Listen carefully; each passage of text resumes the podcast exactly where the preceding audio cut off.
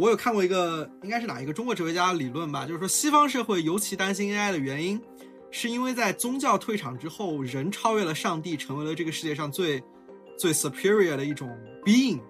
那如果 AI 出现了，是吧？然后它的能力存在超越了人类，然后它又成为了一个高于人类的这样的一个呃存在物，所以这个就对人造成了一种存在论级别的挑战。呃，这在呃个人主义盛行的西方，在人成为了世界的主宰的西方，是特别让人担忧的一件事情。但这个事儿好像在中国没有发生，因为在中国文化里，这个人战胜上帝的这套叙事在历史上是不曾存在的。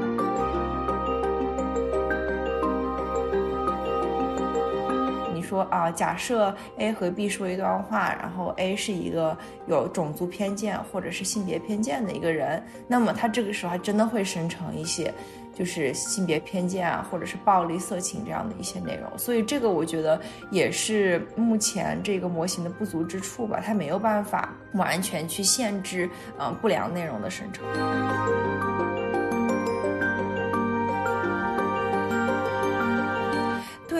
我是觉得国内的这个技术可能比美国要晚半年到一年。所以说你说晚也不晚，但是说嗯齐头并进也算不上，就它会晚个半年到一年。嗯，就举一个很简单的例子，大概是美国这一边 OpenAI 算出了 GPT 三之后，差不多一年之后，中国才呃发布了跟 GPT 三同样大小的模型，就是悟道二点零，当时是智源发布的。当然中间还有很多别的一些模型，比如说盘古啊，还有一些嗯其他的一些大的语言模型，但是中国基本上会晚个呃半年到一年。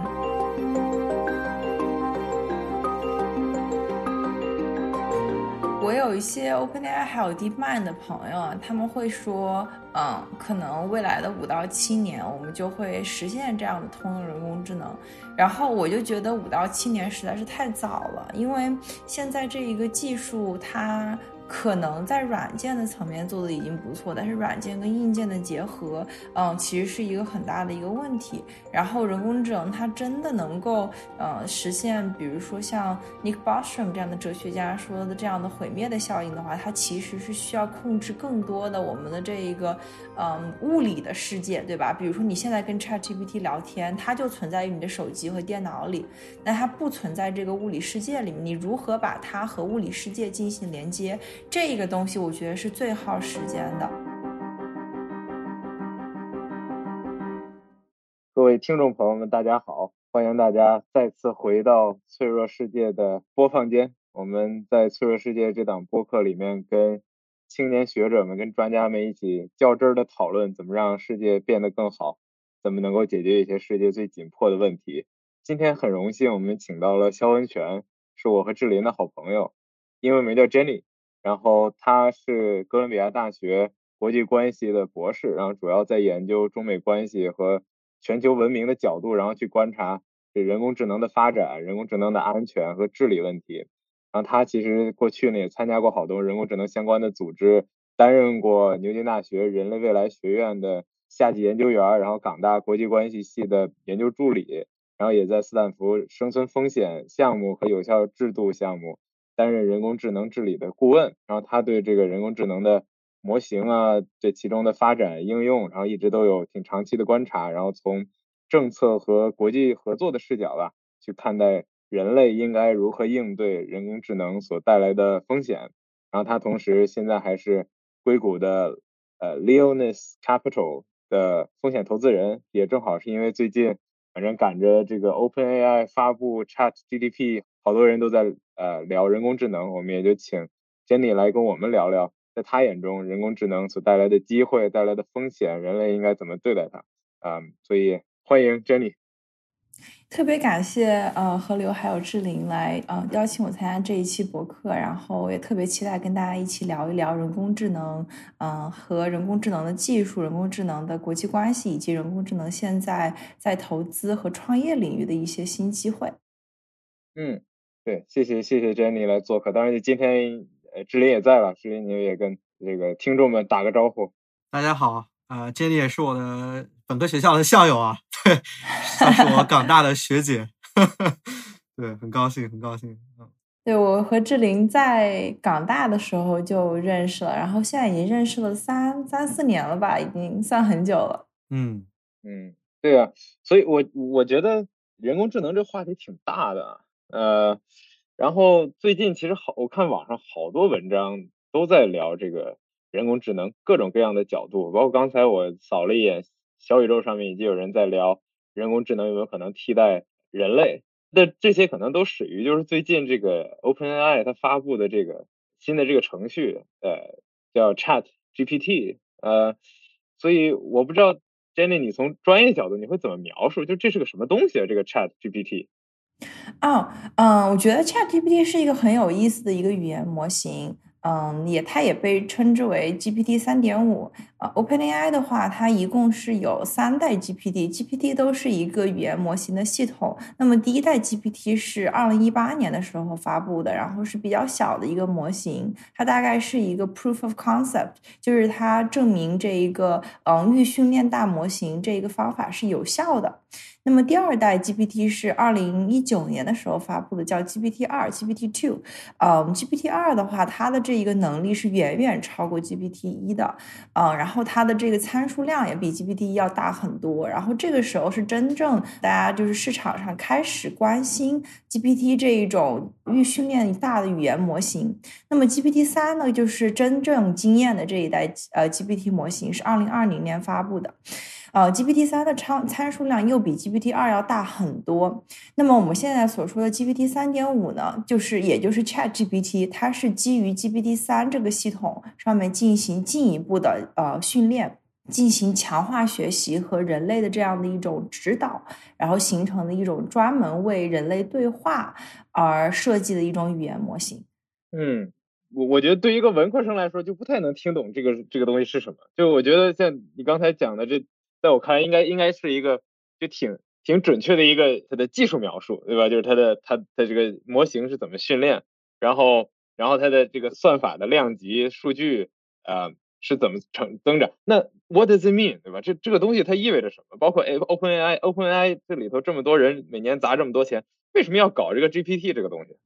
啊，我觉得，嗯，我觉得这是很好的问题啊。就是 GPT 的话，它是一种。大的预训练的模型，它跟之前的 AI 模型的整个逻辑是不一样的。之前的 AI 模型，大家可以想一想，比如说你这个手机扫脸啊，这个是属于这个计算机视觉的一个一个方向。你像比如说我们开的这种自动驾驶的车呀，这也是结合了计算机视觉和其他的一些呃人工智能的模型。那么现在这个预训练大模型跟之前的这一些计算机视觉模型，还有这一些专用模型。到底有什么区别呢？首先，它是预训练的，就是它用非常非常多的数据去训练这样的一个模型。但是最最重要的是，这一个模型具有很多通用性。比如说，大家去看这个 Chat GPT 这样的一个模型的话，它呃既可以写诗。又可以作曲，对吧？然后它还可以就是帮你写代码，它就有很多不不一样的能力。那么这些能力是基于它是从网上各种不一样的数据上面训练出来的。那么这样的一种模型，它为什么厉害呢？就是因为它的能力非常非常的强。那么之后我们也可以聊一聊这个模型强到一定的程度会不会成为通用人工智能，以及这个会有带来什么样的人类生存的风险。那么 OpenAI 这个组织呢，它是二零一五年的年底啊，有几个呃硅谷的大佬呃一起创立的一家非盈利组织。一开始是一家非盈利组织，然后创始人包包括嗯 Sam Altman，也就是现在的 OpenAI 的 CEO，还有就是 Elon Musk，就现在各种朋友圈嗯被马斯克的这个新闻刷屏啊，他当时也是 OpenAI 的一个联合创始人之一。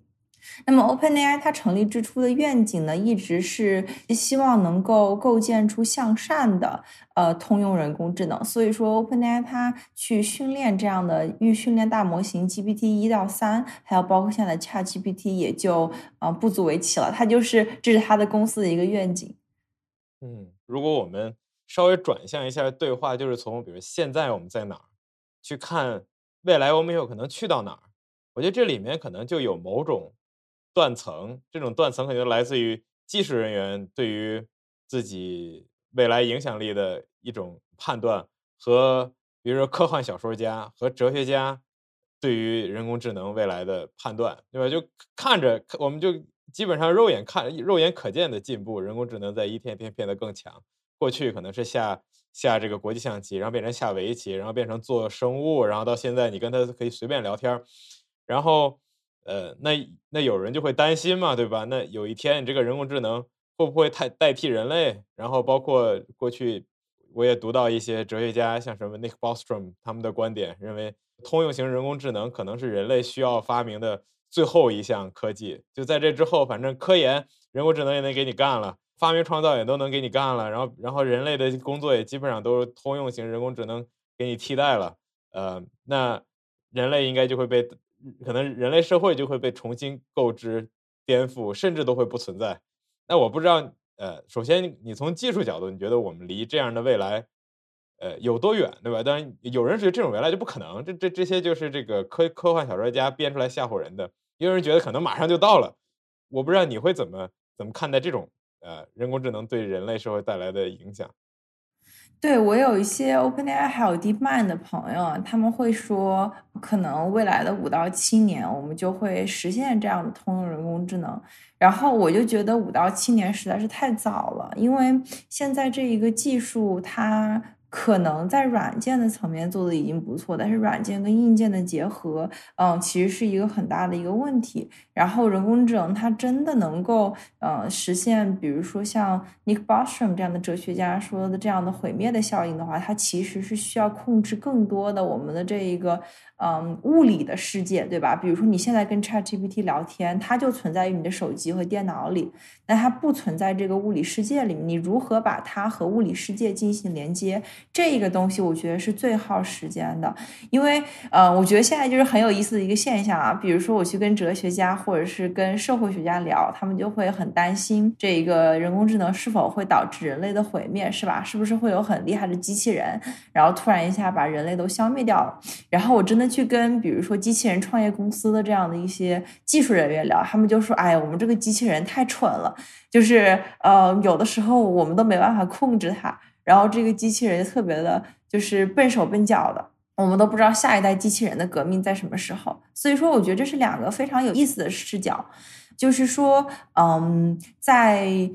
机器人还有就是人呃人工智能和物理世界的结合这个点上，我觉得是会需要花更多的时间的。所以我的预测可能是我们要达到嗯，就是 Nick Bostrom 所说的这样的通用人工智能这一种真的会对于人类世界产生很大颠覆性影响的通用人工智能，我觉得至少二十到三十年，而不是五到七年就可以达成的一个事情。哎，那我我想补充问一下，因为我觉得。呃，你刚刚提到这个问题特别有意思，就是这种好像存在于虚拟世界的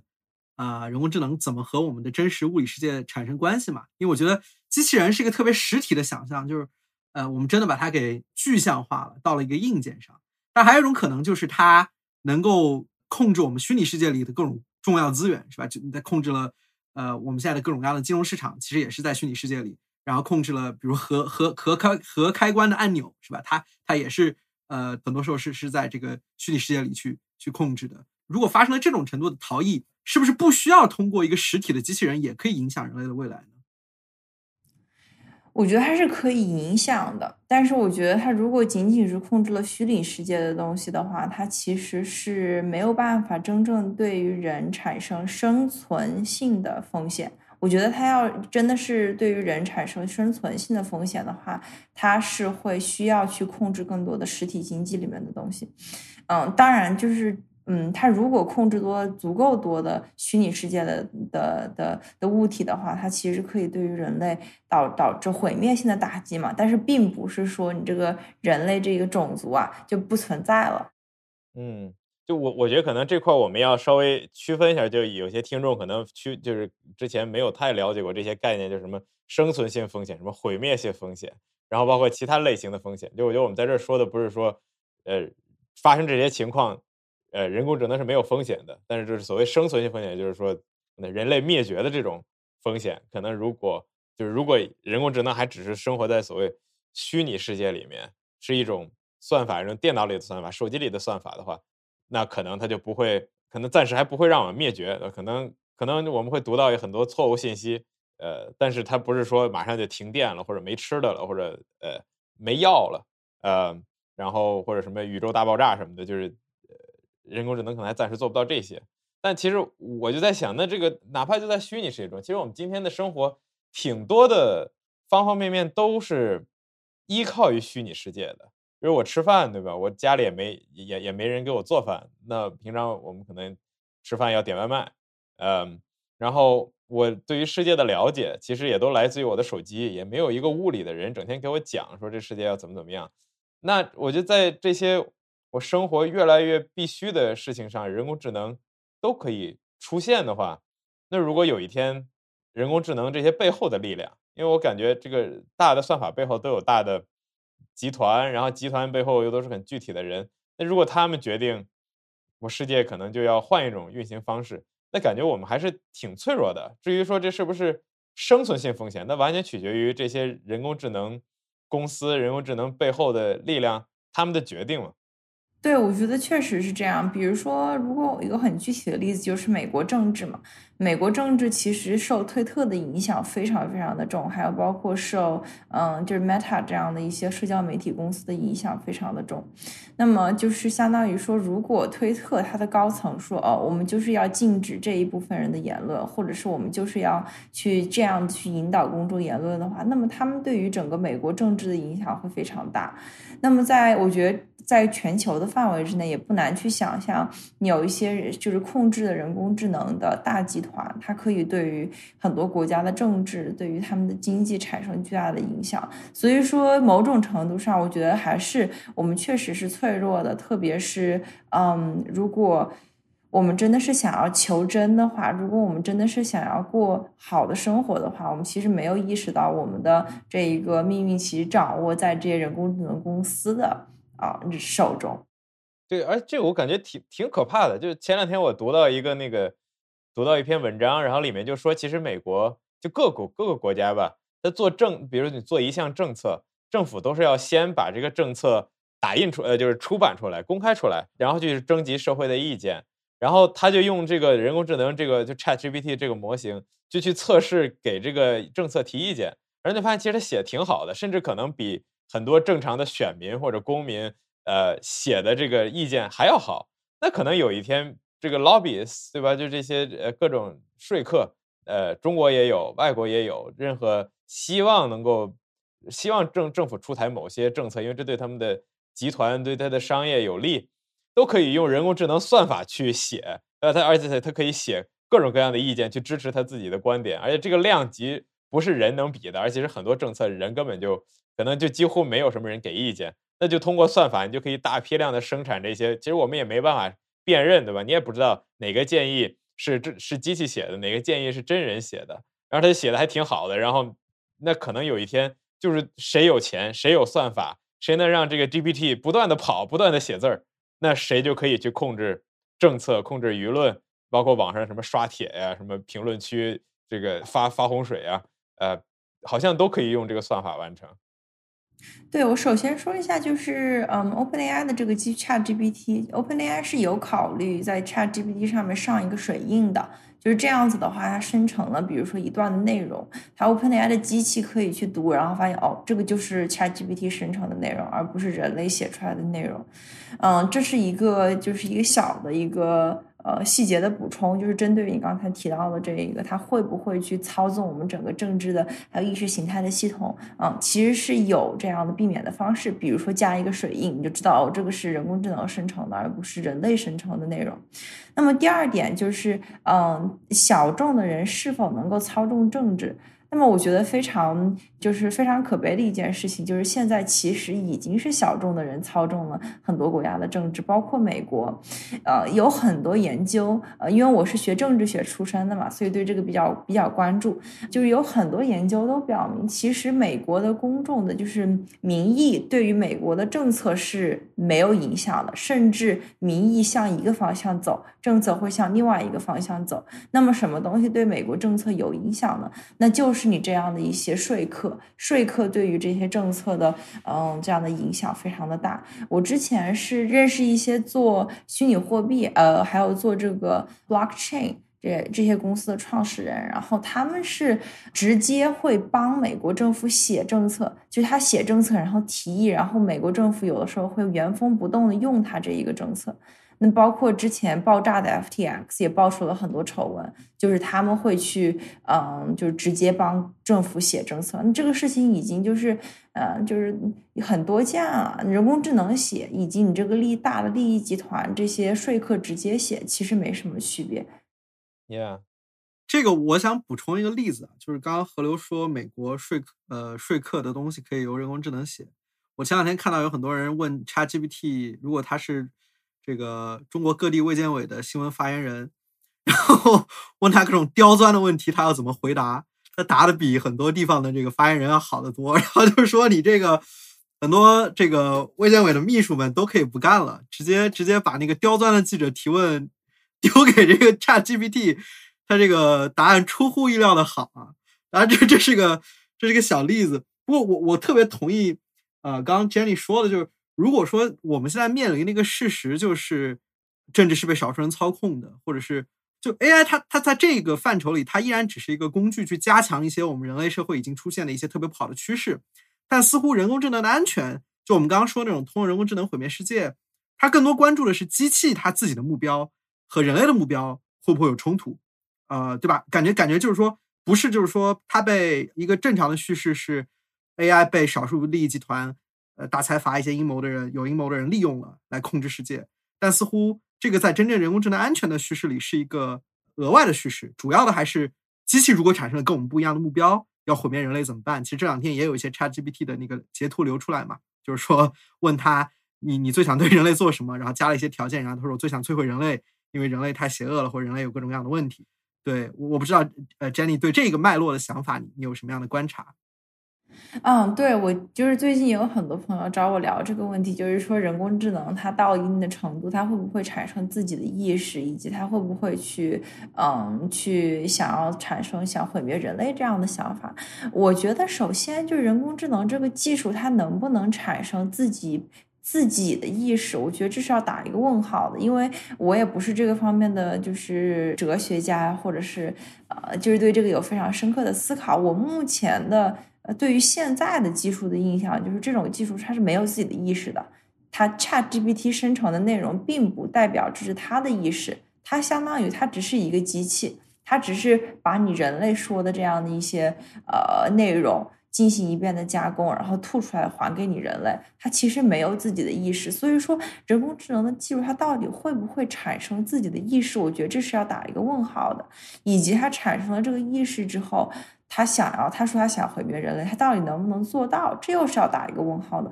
就是还是回到我之前的那一个点嘛，就是人工智能它跟你的物理世界不直接实现这样的连接的话，你是很难就是真正的去毁灭人类的，对吧？它虽然可以对人类社会造成很大的这种嗯这样的一些打击，但是它真正的想要使人类灭绝，其实还是没有办法实现的。然后到时候在那种情况之下。那人类可以直接把你电脑给拉拉闸呀，把你这个电给你断掉呀。那这种情况，那人工智能不就没有没有它的影响力了吗？但我我我感觉，就是讨论人工智能有没有意识，可能是个错误的方向。首先，我觉得很多人，我我们自己都不知道人有没有意识。你刚才对人工智能描述上，觉得那我和人工智能有啥区别呢？对吧？人工智能有这个输入，它学的东西，我有我输入学的东西，然后它有它输出写的东西。我有我输出写的东西，然后它中间可能有一些算法过程，然后其实外界也很难知道。然后那我自己大脑里可能也有一堆算法，或者别人也很难知道。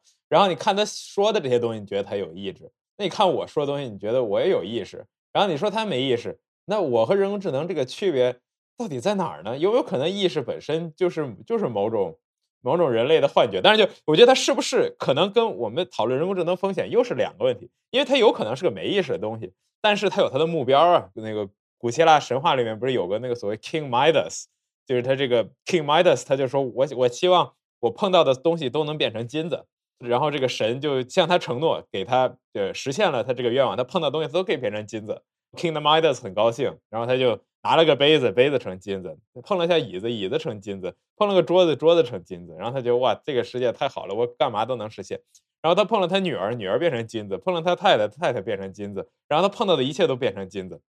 这也不是他的目标，也不是他最初的目标。但是就是因为他说了，我想我我碰什么我就想想什么变成金子，那最终这个世界他拥有了他想要的东西，但是他他其实并没有实现他自己的目标。那我不知道人工智能有没有可能这种情况，就是你跟程序说一声，对吧？我希望比如说这个省电。呃，说这个我们我们这这个世界能源消能源消耗太高了，人工智能你想想办法省电。然后他哎，省电的好办法，一那就是把人干掉啊，对吧？因为你们人是全世界最耗电的东西，你们没了，那这个电就省下来了。呃，那可能也不是说他有意识要干掉人类，你给你给人工智能就有这个目标，那人就把这目标实现了。对，我觉得这是一个很有意思的问题。之前那个 Nick Bostrom 他也提出了一个假想，就是如果我们告诉人工智能我们要去生产这种回形针，那它会不会把整个世界都变成回形针，对吧？嗯，它是不是会把你的就是比如说人类啊，还有你人类的资源都给你做成回形针？我觉得这是一个有意思的问题，嗯，但是现在技术上面实现还是非常困难的，还是说说回到这一个人工智能，它是存在我们的这个嗯电脑里面的，它没有办法跟物理世界直直接进行联系，然后这是属于一个现实的一个问题。那么另外一个问题就是，其实现在有很多的 AI 研究，就是如何让人工智能和人类的，就是意识更加结合的更好嘛？就是如何让这些人工智能它在做事情的时候，嗯，去灵活的理解人的。这样的一种需求，比如说你跟人工智能说我要买一杯咖啡，啊，它如何能够理理解你？你要买一杯咖啡，但是你又不希望这个咖啡太贵，你也不希望这个咖啡太远，你也不希望这个咖啡到的时间太晚，就是它要去，嗯，真的去 get 到人的这种需求，这是现在人工智能研究的一个比较重要的领域。呃，对，这个挺重要的。不过我就在想，这个问题是否对于技术来说是无关的？就是说。我们对于意识或者智能这个东西到底本质是什么的认识，很可能跟技术发展也有关系，对吧？因为，呃，所谓的人工智能，其实某种程度上也是在模仿人类的这种基于呃生物身体的这个智能的生成方式，对吧？我们有自己生物的神经元联系，好像我们认为这种突出的链接、电信号的传导，生成了我们这样所谓的，不管你叫它智能意识，呃，self consciousness，或者是 intelligence，或者 mind，就 whatever。你你叫它什么？但这个东西似乎是确实是这样，这种是我们的神经网络诞生的。然后，然后人工智能的技术就会去模呃通过在机器里模仿这样的一个神经网络，呃把它给递送出来，对吧？然后包括就像呃何刘刚之前说的一个养孩子的例子，我们发现人类的智能，嗯是在后天的环境中不断塑造和培养出来的。呃，所以我们呃接受接受一个刺激，然后我们基于一个反馈，然后慢慢的我们就就能够建立出呃自己一套更高级或者更复杂的认知。然后好像现在人工智能也是这么做，对吧？我们把一个初始的东西扔到一个大的训练环境里，然后它不断的呃工作，然后反馈，然后它就不断的进化。就感觉这个问题好像还是和技术有很大的关系的。对对对，我这个非常认可。它就是嗯，你不断的去给它喂这个数据嘛，然后人工智能会不断的进行优化和提升。嗯，那我我我有一个问题就是，呃，Jenny 一直在提到就是这个大模型嘛。然后我的一个初步的理解就是，意思就是说，它包含了非常多，呃，这个互联网上和人类已经产生的各种各样的数据，啊，然后各种各样的行为，我们可以拿这样的一个数据很大很大规模的一个数据集去训练这个人工智能。所以这是不是也是，呃，可以理解为目前的人工智能的训练其实是已经基于人类已经创造出来的知识和数据量去做了一些行为，就是说它的行为是，呃，目前锻炼它是没有办法超出我们。呃，人类已经创造了这些知识语言或者体系之外了，比如说你问 Chat GPT 一个问题，它只能从网络上它能搜集到的东西去回答这个问题，而不是它能够有逻辑的自己去回答这个问题。我我不知道这样理解对不对。嗯，就是首先，Chat GPT 它跟互联网是没有连接的。OpenAI 在今年年初的时候发布了一个模型，叫做 Instruct GPT。这一个模型是跟互联网是连接的，而 Chat GPT 它跟互联网是没有连接的，也就是意味着 Chat GPT 它所拥有的这样的一些知识。可能会过时，比如说你过十年再回来，嗯，就是跟 ChatGPT 聊天，你会发现，哎，你怎么就是说的东西还是十年之前的东西啊？现在这些东西已经不存在了，嗯，我觉得你说的很对。现在的人工智能模型，它在进行训练的时候用的就是人类所有的知识啊，它不会自己生成知识。当然，就是预训练的模型，它会做一件事情，就是它会胡编乱造。如果，呃，这是我自己就是做的一个小实验。我之前是让 Chat GPT 去写一些法律的一些案件。那么我发现他就会去编一些特别像真实的案件，但是实际上你去网上搜，其实没有这样的案件。相当于这个模型的逻辑就是它基于人类的语言，它去看，哎，你人在谈这个法律事件的时候，你会用什么样的动词？你会形容什么样的就是一些事件？然后他会去编造这样的一个事儿。其实这个也就是很可怕的一件事儿。如果这个模型它会去胡编乱造，那么这个也就。嗯，就造成了很多模型应用上面的危险。嗯，那这种我我觉得就是说胡编乱造，我觉得我是能理解的。意思就是说，他其实是呃看到了非常多，就学习了人类的语言和表达方式嘛。那当然，我这个问题可能比较白痴啊，我我就很好奇他的这个逻辑能力是怎么习得的。比如我们问一个问题，它需要，因为我我总觉得就是说我们人类这种 reasoning，它虽然一定程度上是体现在语言之中的，呃。但我不清楚，就是说，光通过模仿这些语言就能够有逻辑吗？或者说，你认为现在 Chat ChatGPT 它是能够有逻辑的去回答问题的吗？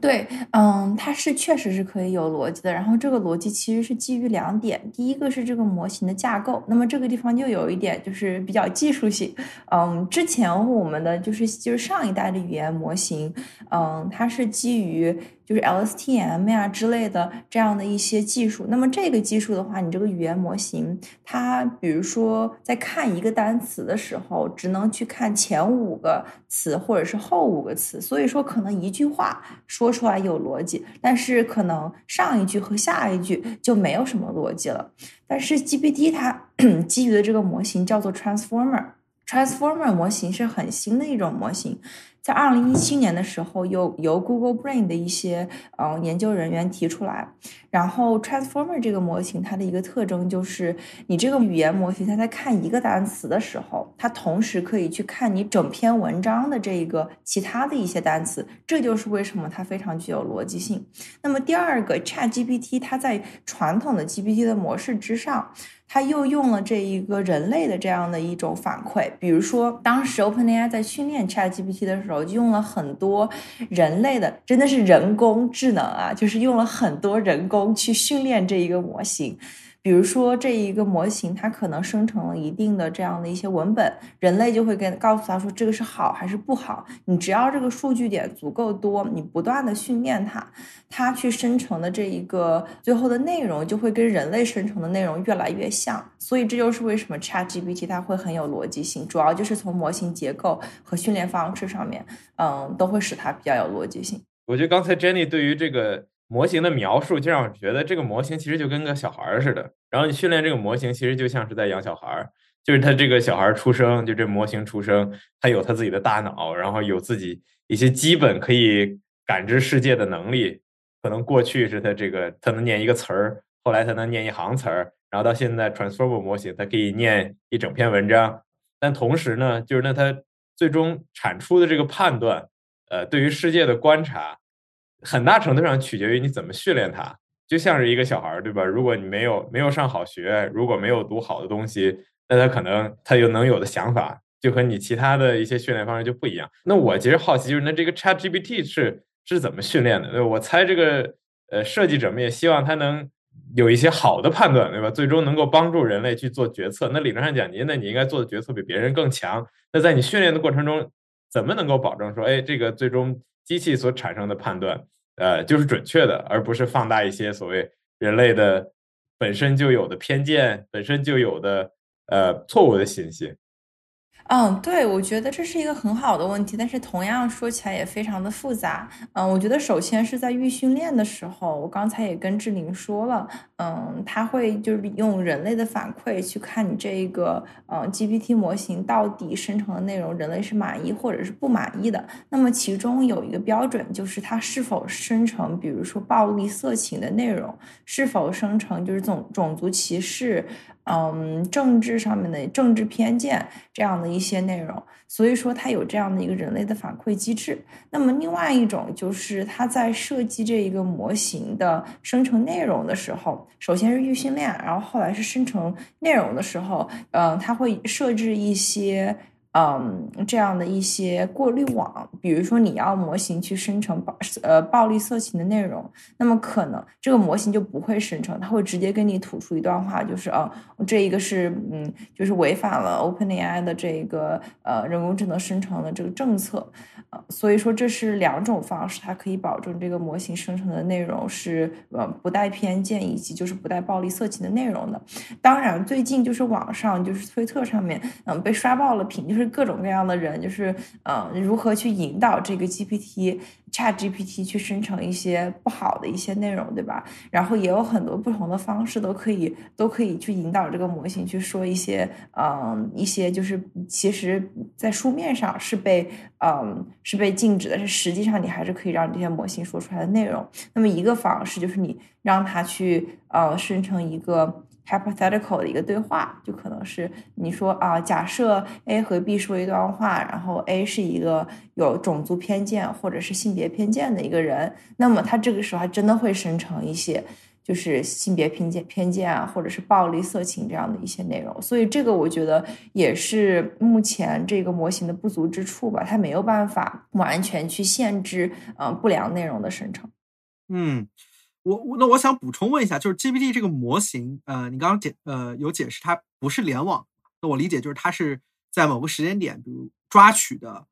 呃，非常非常多的人类的信息，对吧？那我就会好奇，这个这个抓取，比如说这个具体这个这个所，我们都说大模型嘛，我们想象这个模型里是有非常非常多的数据，然后呃呃指向特别多不同的知识，但是具体有哪些呢？比如说是非常多我们所有的论文库它都会抓了，然后互联网上各种社交媒体上的信息。还是等等，对，就这个大模型到底里面有哪些组成部分？嗯，就是 OpenAI 的这个 GPT 模型的具体的训练内容，我没有那，就是没没有办法具体的知道他们到底用了什么去训练这个 ChatGPT 这个模型。但是我可以给你一个大大概的一个印象，就是其他的这样的一些公司，还有其他的研究员，特别是学术界，会用什么样的数据去训练这种大模型？一个比较嗯比较常用的一个模型就是 Wikipedia。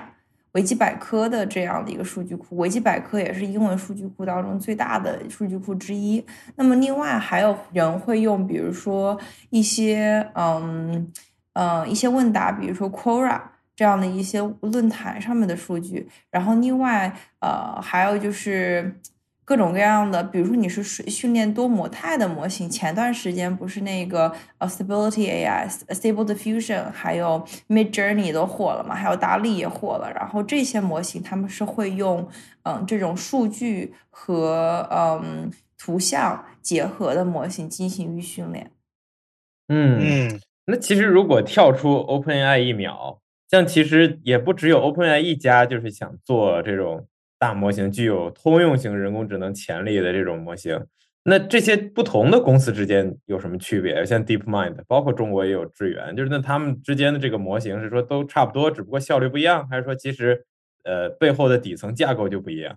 嗯，这个模型的底层架构是属于有非常多的相似之处，因为现在嗯比较流行还有比较通用、比较常用的一个模型就是 Transformer 这种架构，所以说很多模型都会利用 Transformer 这样的一个架构，或者是如果是文本生成图像的模型，它会用 Diffusion 这一个呃模型架构，所以说模型的基本结构是有很多的相似之处的。那么这一些不同的公司还有不同的组织有什么区别？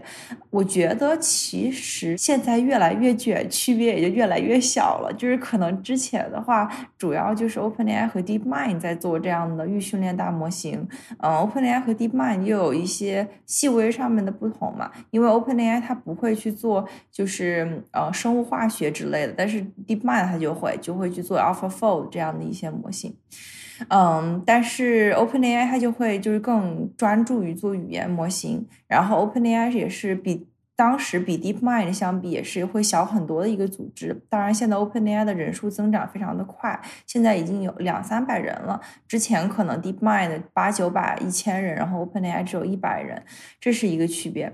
嗯，现在其实越来越卷这一个赛道。你像美国，它就会有很多，包括别的别的国家，有很多很多公司都是做预训练大模型，比如说 Adapt。也就是那个 Transformer 的这样的一个这这一些就是 author 他们的这些作者出来做的一个公司，还有就是 com 嗯 Inflection 是那个 LinkedIn 的就是创始人 red Hoffman 呃创的一个一个公司，也是做预训练大模型的。还有就是比如说 Cohere 也是做的一个加拿大公司，那那个以色列有 AI Twenty One Labs 也是做这个的。中国有智源、百度、阿里、腾讯，呃腾讯没有，还有就是。对，就是基本上国内的大厂也都在往这个赛道上面去走，所以说现在这个赛道其实是越来越卷的，然后大家做的事情也越来越相似。对，它越来越卷是因为这个技术它是开源的，呃，是说就是反正 transformer 这个东西 paper 发出来大家都能用，然后那就看谁有钱能跑系统能训练，那就把这练出来，是是大概这逻辑吗？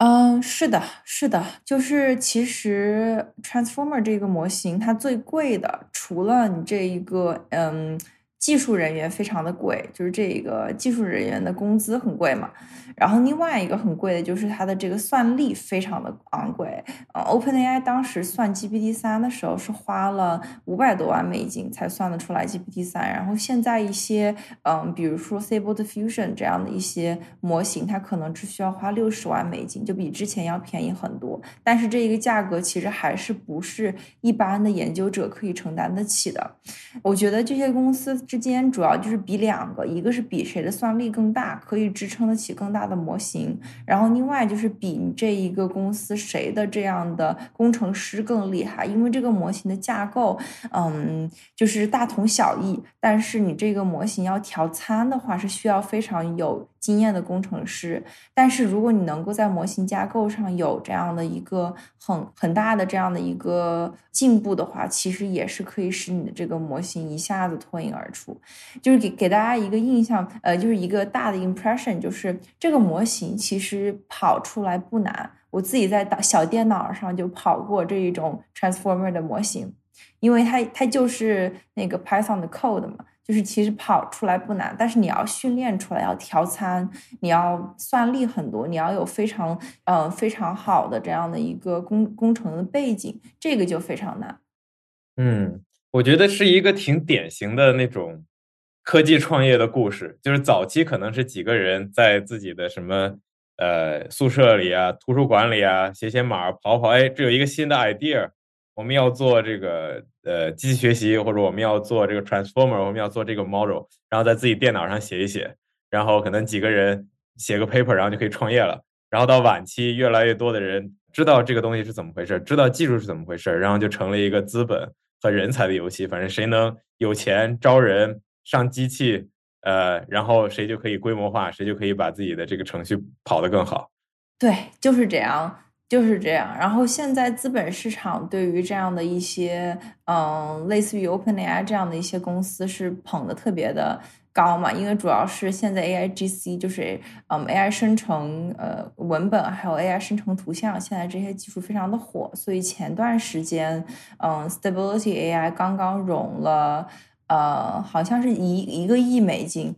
的。种子轮，然后我们当时都惊了，我说种子轮可以这么大吗？但是就是 Co Two 当时是 Co Two 还有 Lightspeed Ventures 是他们的这一个种子轮的 lead，然后就真的是往里面投了很多钱。现在资本市场上这个这个就是 Transformer 模型特别的火。Yeah，可能就是因为有钱人意识到这个玩意儿其实也没什么技术技术门槛，就是。谁砸钱多嘛，所以就从第一轮就开始拼拼命砸钱。哦，不不不不不一定是这个道理。我觉得就是除了说这个东西真的需要砸钱多，嗯，最最重要的是他们看到了这个背后的商业机遇。因为很多东西都需要砸很多钱，比如说做硬件，但是硬件就没有人愿意往里面砸钱。就硬件其实也是一定程度上，就是你砸钱越多，你的工程师越好，你的团队越好，那么你的硬件做的就越好。而且硬件的这样的创业公司需要的钱会比软件要多很多。但是就没有人愿意往里面砸钱，就是因为硬件它没有，你看不到它的马上的回报，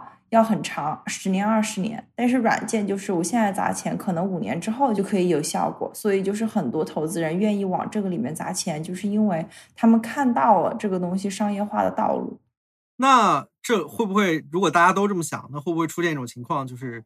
呃，你卷软件卷到头了，这个软件基于它的硬件的算力和这个结构设计是有天花板的，那到时候行业不又会陷入了一个停滞的状态吗？嗯，其实是有一定的这个风险的，所以说现在一定程度上也有。卷硬件的这一个趋势嘛，我觉得卷硬件的这个趋势在国内更加明显，在美国更多的是卷软件。当然，美国也有一些基于人工智能的一些硬件的创业公司，比如说，嗯，我有一个朋友，他们创的一个公司叫 Fathom Radiant，他们就是希望能够把你这一个就人工智能预训练的这一个呃费用降低到之前的三十分之一。也把它的效率提高，大概就是三十倍。那么这也是一种卷，就是卷硬件或者是硬件创新的一种，嗯，一种一种模范吧。国内的话，主要是因为中美的这一个关系，嗯，就不断的交恶嘛，所以说美国对中国就是实行了很多限制。所以说国内现在硬件行业大火，然后硬件上面比较卷，也就是因为中美关系的形式的问题。嗯。那中国这个人工智能，的它的这个能力到底怎么样啊？就和 DeepMind 去和 OpenAI 去去比的话，听就听听你刚才的描述，我感觉那不应该有太大的区别，因为反正大家都是这个技术，然后就看谁算法算算算力多、人力多、钱多。对，我是觉得国内的这个技术可能比美国要晚半年到一年。所以说，你说晚也不晚，但是说嗯齐头并进也算不上，就他会晚个半年到一年。嗯，就举一个很简单的例子，大概是美国这一边 OpenAI 算出了 GPT 三之后，差不多一年之后，中国才呃发布了跟 GPT 三同样大小的模型，就是悟道二点零，当时是智源发布的。当然，中间还有很多别的一些模型，比如说盘古啊，还有一些嗯其他的一些大的语言模型，但是中国基本上会晚个嗯半年到一年。然后另外就是中国这些模型，它的嗯应用的能力跟美国的模型相对比，其实是很难比的，因为中国的模型很多时候是在中文的中文的文本上面进行预训练的，而美国的模型的中文能力很差嘛，所以说你没有办法嘛，就是，就是一对一的去对比，所以说嗯，其实很难比。但是我现在觉得中国的人工智能产业普遍有一种印象就是。哎，可能就是过去的三五年，中国的人工智能就是看着看着都已经要赶上美国了，对吧？特别是在应用领域已经超越了美国。但是现在预训练大模型出来之后，中国的人工智能的应用反反而是比美国要落后了一到两年的时间。比如说，我们现在在美国看到各种嗯基于 GPT 三和其他的大模型的这种 APP，像嗯像 Jasper 或者是 Copy 点 dot AI 这样的模型，其实中国现在离这个还。有个半年一年的时间，那我我倒是有一个印象，因为总觉得过去几年的一些大的新闻啊，比如说 Alpha Zero 是吧，什么那个 Alpha Fold，然后现在这个 Chat GPT，感觉都是就 DeepMind、OpenAI 在弄。但我我不清楚，就是你刚刚说，就国内的应用之前在某些方面还领先美国，比如说是哪些？比如说像人脸识别或者。是别的这种什么？就我不清楚这里面有什么区别，给我造成了这样的印象。嗯，我觉得是这样的，就是中国在人工智能技术上面从来是没有赶超美国的，这个这个是。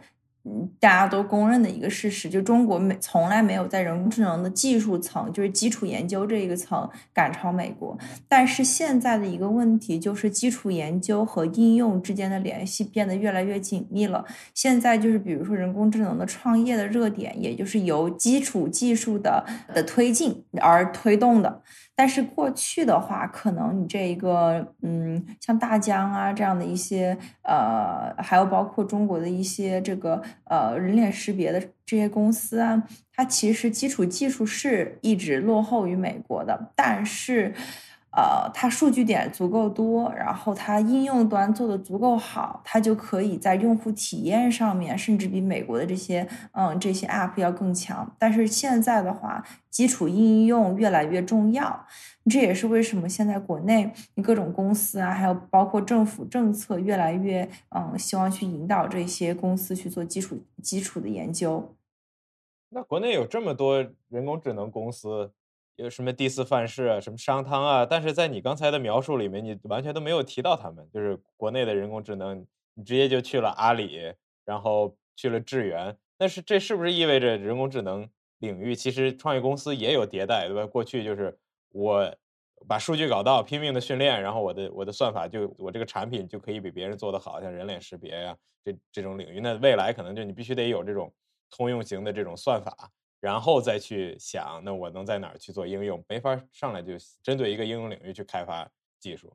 我觉得我刚才没有提，就是第四范式啊、商汤这样的一些人工智能的公司，主要的原因还是，呃，这些公司它的发展的。呃，领域不一样，它跟就是阿里啊、腾讯、呃阿里、腾讯啊，还有就是华为这样的公司发展的领域不一样。他们主要是做这个机器视觉的这个方向，而就是百度它在做人工智能的时候，主要是做语言模型。那么就是相当于说，百度当然会做语言模型，对吧？它做搜索引擎，它肯定会去嗯愿意去学习 OpenAI 的这样的大语言模型去做中文版的，还有包括华为它做手机的，也肯定愿意去。学习这个，但是比如说我这个公司本来就是做这种人脸识别的，我为什么要去做这个预训练大模型？又很贵，你要招人又很难，你要去做算力又又很贵。那除非你是像学术研究机构，像智源这样的学术研究机构，或者是你本来你这个公司就非常依赖语言模型，否则你不会去做呀。哎，那我我我觉得刚刚聊了挺多这种呃大模型的发展。和对现代应用的这个启示啊，我就很好奇呢。大模型就是未来人工智能主要的发展方向吗？因为感觉人工智能过去有几波不同的技术浪潮，对吧？是比如说，就现在这种基于深度学习和神经网络这样的一套架构和范式，你认为是未来几十年内还依旧会是主流吗？还是会有新的东西出来？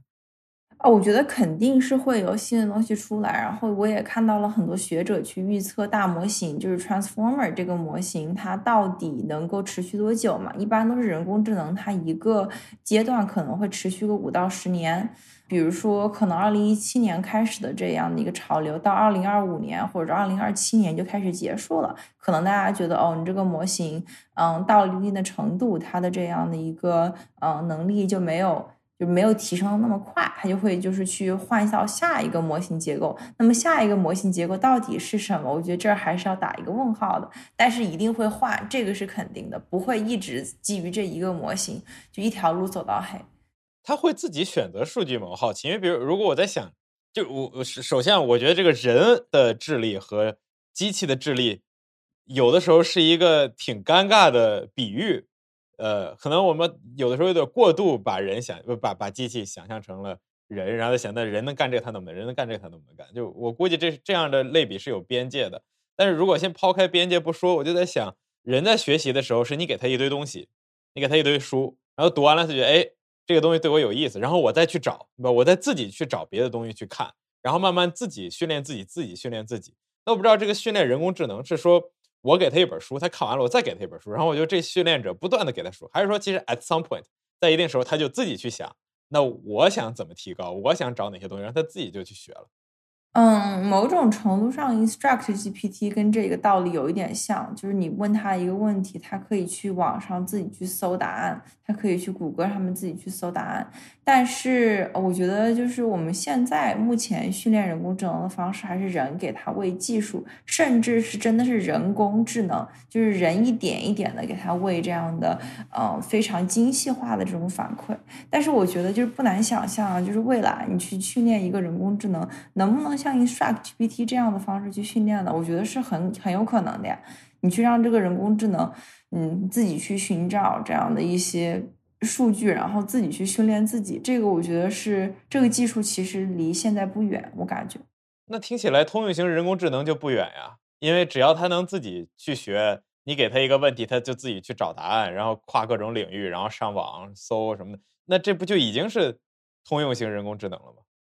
嗯，对，这个是相当于说，当时 Instruct GPT 出来的时候，就有着很多人担心这玩意儿是不是通用人工智能，对吧？但是实际上，它的这个你要让它成为通用人工智能，你就得要它能够取代人的基本的一些呃能力。但是它呃目前包括嗯就是嗯 Instruct 呃包括现在的 Chat GPT，它很多时候。你跟他多聊一会儿，你还发现，哎，这个还真的还没达到人的这样的一种对话的能力，包括他能不能够，嗯。一直一直生成，就是你满意的这种内容，对吧？它其实也是要打一个问号的。然后另外就是它能不能够去做一些更精专的事情，这个也是需要就是质疑的。比如它能不能写法律文件，它能不能够去就是完整的去写代码，还有包括它能不能够去完整的去完成一个很长的一个对话，这些都是有一定的问题的。就是目前的技术而而言，嗯。不过我就在想，那因为感觉就呃，如果如果继续用这个孩子学习的比喻来说啊，就孩子确实会自学，但其实很多时候也是老师或者家长啊，或者是社会环境在推着他学嘛。就你可以想象，如果如果这个环境呃这种督促被拿走了，很可能孩子也没有那么强的 motive。就这里似乎有一个很大的人和机器的区人一个人工智能的区别，就是人你某种程度上呃，它还不是一个机械性的输入指令。然后他给你输出行动的结果，他似乎还是有自己的那个 agency 的，是吧？就是我们有这个呃主观能动性，你去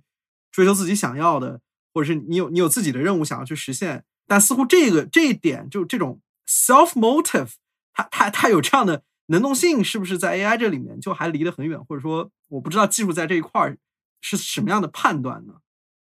嗯，就举一个很简单的一个例子吧，就比如说人工智能，现在它其实是已经可以把一个比较复杂的一个啊一一个事情，它可以给你拆分成三到四步，然后用这三到四步去一步一步的去做下。嗯，进行下一步的决策。比如说，你问一个人工智能，哎，我要算这道数学题到底该怎么弄，它就会说，哦，那这个数学题可以拆分成三到四步，然后这个三到四步就是推理完成之后，我可以达到这样最后的一个结果。但是它只能做在一个领域去做这个事儿，它没有办法就是在非常复杂的这样的一领域去做这样的事情。它可能就是可以帮你解一个数学题，或者是你跟问他说，哎呀，我现在马上要。比如说写一篇论文，你觉得我这个论文要用什么样的步骤去做这个事儿吗？他可以去给你这样的建议，但是，一他没有办法自己去执行这个事情，除非这个事情就只是文字游戏。你如果说我要去，比如说做这道菜，然后我要买鸡蛋，我要买番茄，或者是怎么样，他没办法跟你出去真的去超市去购物一趟。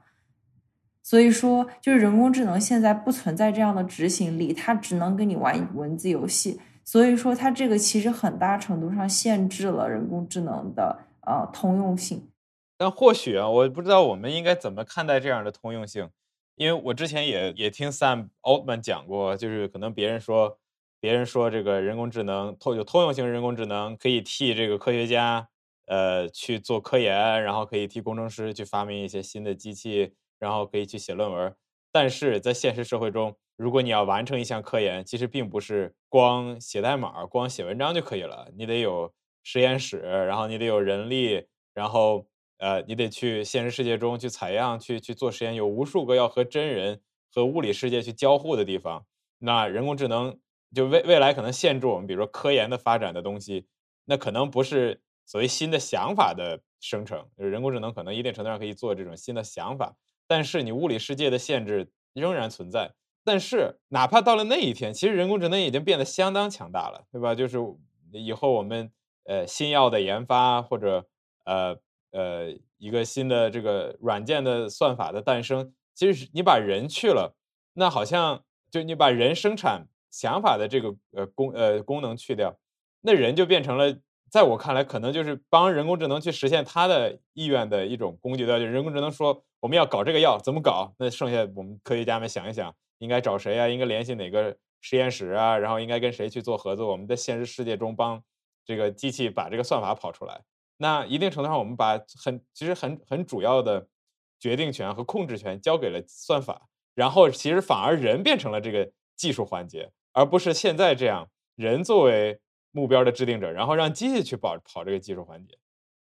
嗯，对，我觉得这个真的很有可能会颠倒过来，我这个是很认可的。但是实际上，你去看一看，就是我们现在的现实社会，其实已经某种程度上颠倒过来了。比如说，你去看啊，就是呃，在美国有很多年轻人喜欢用 Instagram，对吧？特别是一些就是女生很喜欢拍自拍，那么它其实就是被这一个某种程度上就是被这个人工智能算法模型，嗯，给就是驱动的，对吧？我去拍自拍，我花了一个下午的时间去摆拍化妆，我就是为了让人家给我点赞。那这个点赞的这一个这个刺激就是机器给我的反馈，对吧？嗯，然后或者是比如说，你像很多人花那么很多时间去看推特，那么推特是人生成的内容，但是推特上面也有很多这一种，嗯，这种 bots，有很多这个，嗯，就是推特上面这一种就是语言模型在推特上面生成的一些内容，对吧？那其实就是你人就是被这个，嗯，被这一个机器所控制了呀。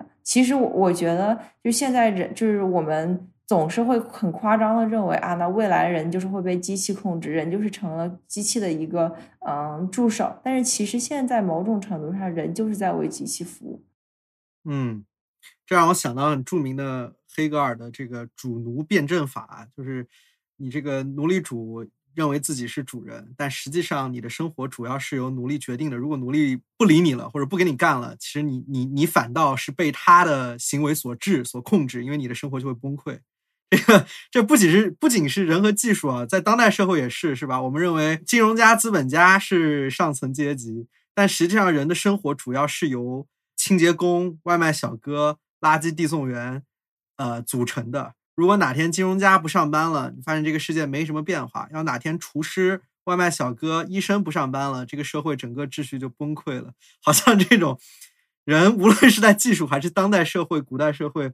这种。主人和奴隶之间的不断变化，好像一直是一个主题。Yeah，其实我觉得顺着刚才志林说的，我我我感觉可能我们内心还是个文科生，就是其实看到的还是我听到的是，就是人工智能其实它不是，它可能很多人就把它当个技术问题，然后我技术能发展到哪儿，然后。我能做哪些功能？然后这一个功能做下来，然后这里面都有什么 billion dollar company，然后各各种这个创业公司能出现，然后政府还要去管他们。你这是在非常现有的一个想象力当中去思考人工智能。但就像比如今天我们不能讲贫困是个技术问题，对吧？它其实是真的就是贯穿社会始终，呃。资本不是一个技术，也不是说你有钱，这它是一整套社会结构，对于人的预期的塑造，对于人甚至自我的塑造，我是谁，很多时候就取决于呢我消费什么东西，我买什么东西，我看什么东西，这都是资本呃市场给你的。包括甚至像很多人呃很多女权主义者批判父权结构嘛，那父权结构本身也不是个技术，那是在你生活方方面面渗透，呃，无论你选择还是不选择，你都在被它所塑造着。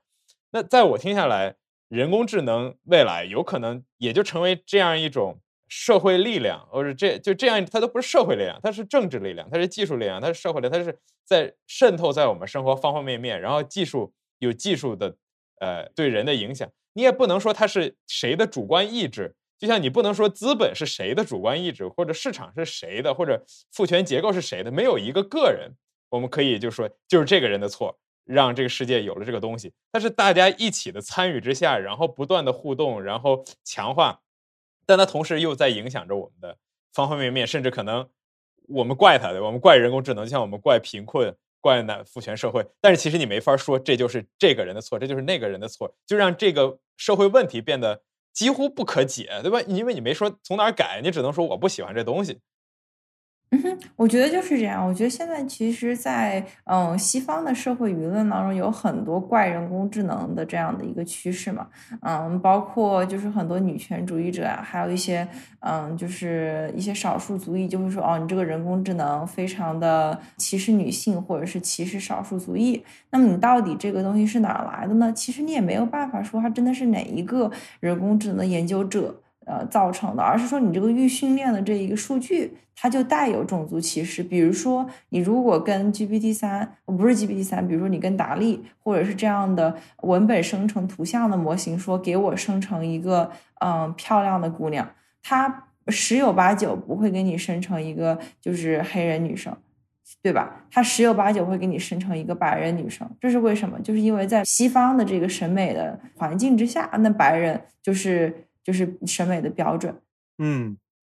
我印象里还有一个例子是另外一个好我们共同的好朋友 Fi 跟我说的，因为他是做人工智能和动物福利的研究的嘛，就大家觉得这两个领域好像离得很远，但他跟我举了一个特别具体的例子，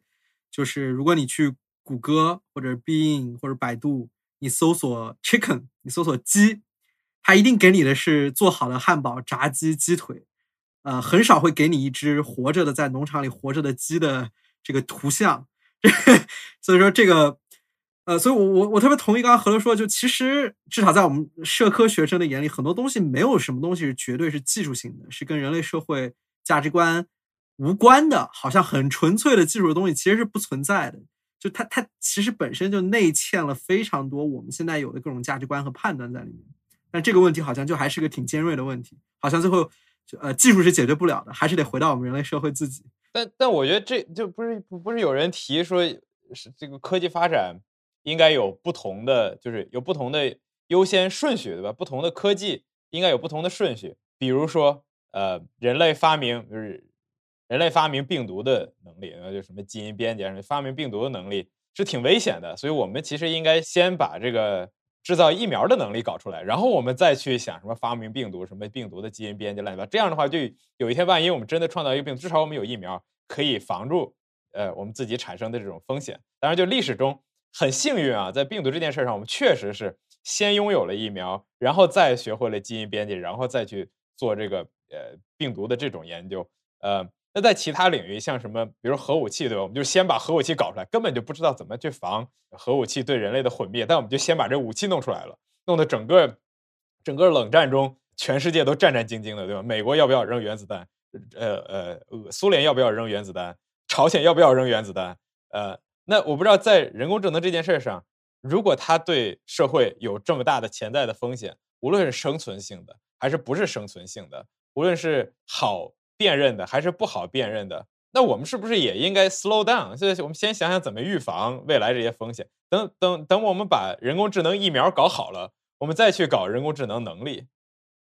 哦，对，我觉得很有意思的一个一个点就是。我觉得文科生、社科生和理科生、商科生的思维方式是差异非常非常大的。我跟因为我也是学文科、社科出身的嘛，但是现在也是呃更多的在一个理科、商科的一个环境之下工作，我就会发现，就是可能文科生或者是社科生会考虑这个世界应该是怎么样的，我们是应该做什么，而商科生呃和那个理科生更多的去考的是说呃现在可以做什么，对吧？所以说，就很多时候我会觉得一些理理想化的一些讨论确实是很有必要。但是另外一个，嗯，就是层面上面去说，到底能不能做到？我们到底能不能说，我们先去发展人工智能的这样的一个防御的这样的一些能力，然后再去发展这个技术？我觉得目前从嗯现在研究员的这个群体，以及从这个商业的这个群体角度来看的话，这个是很难很难做到的，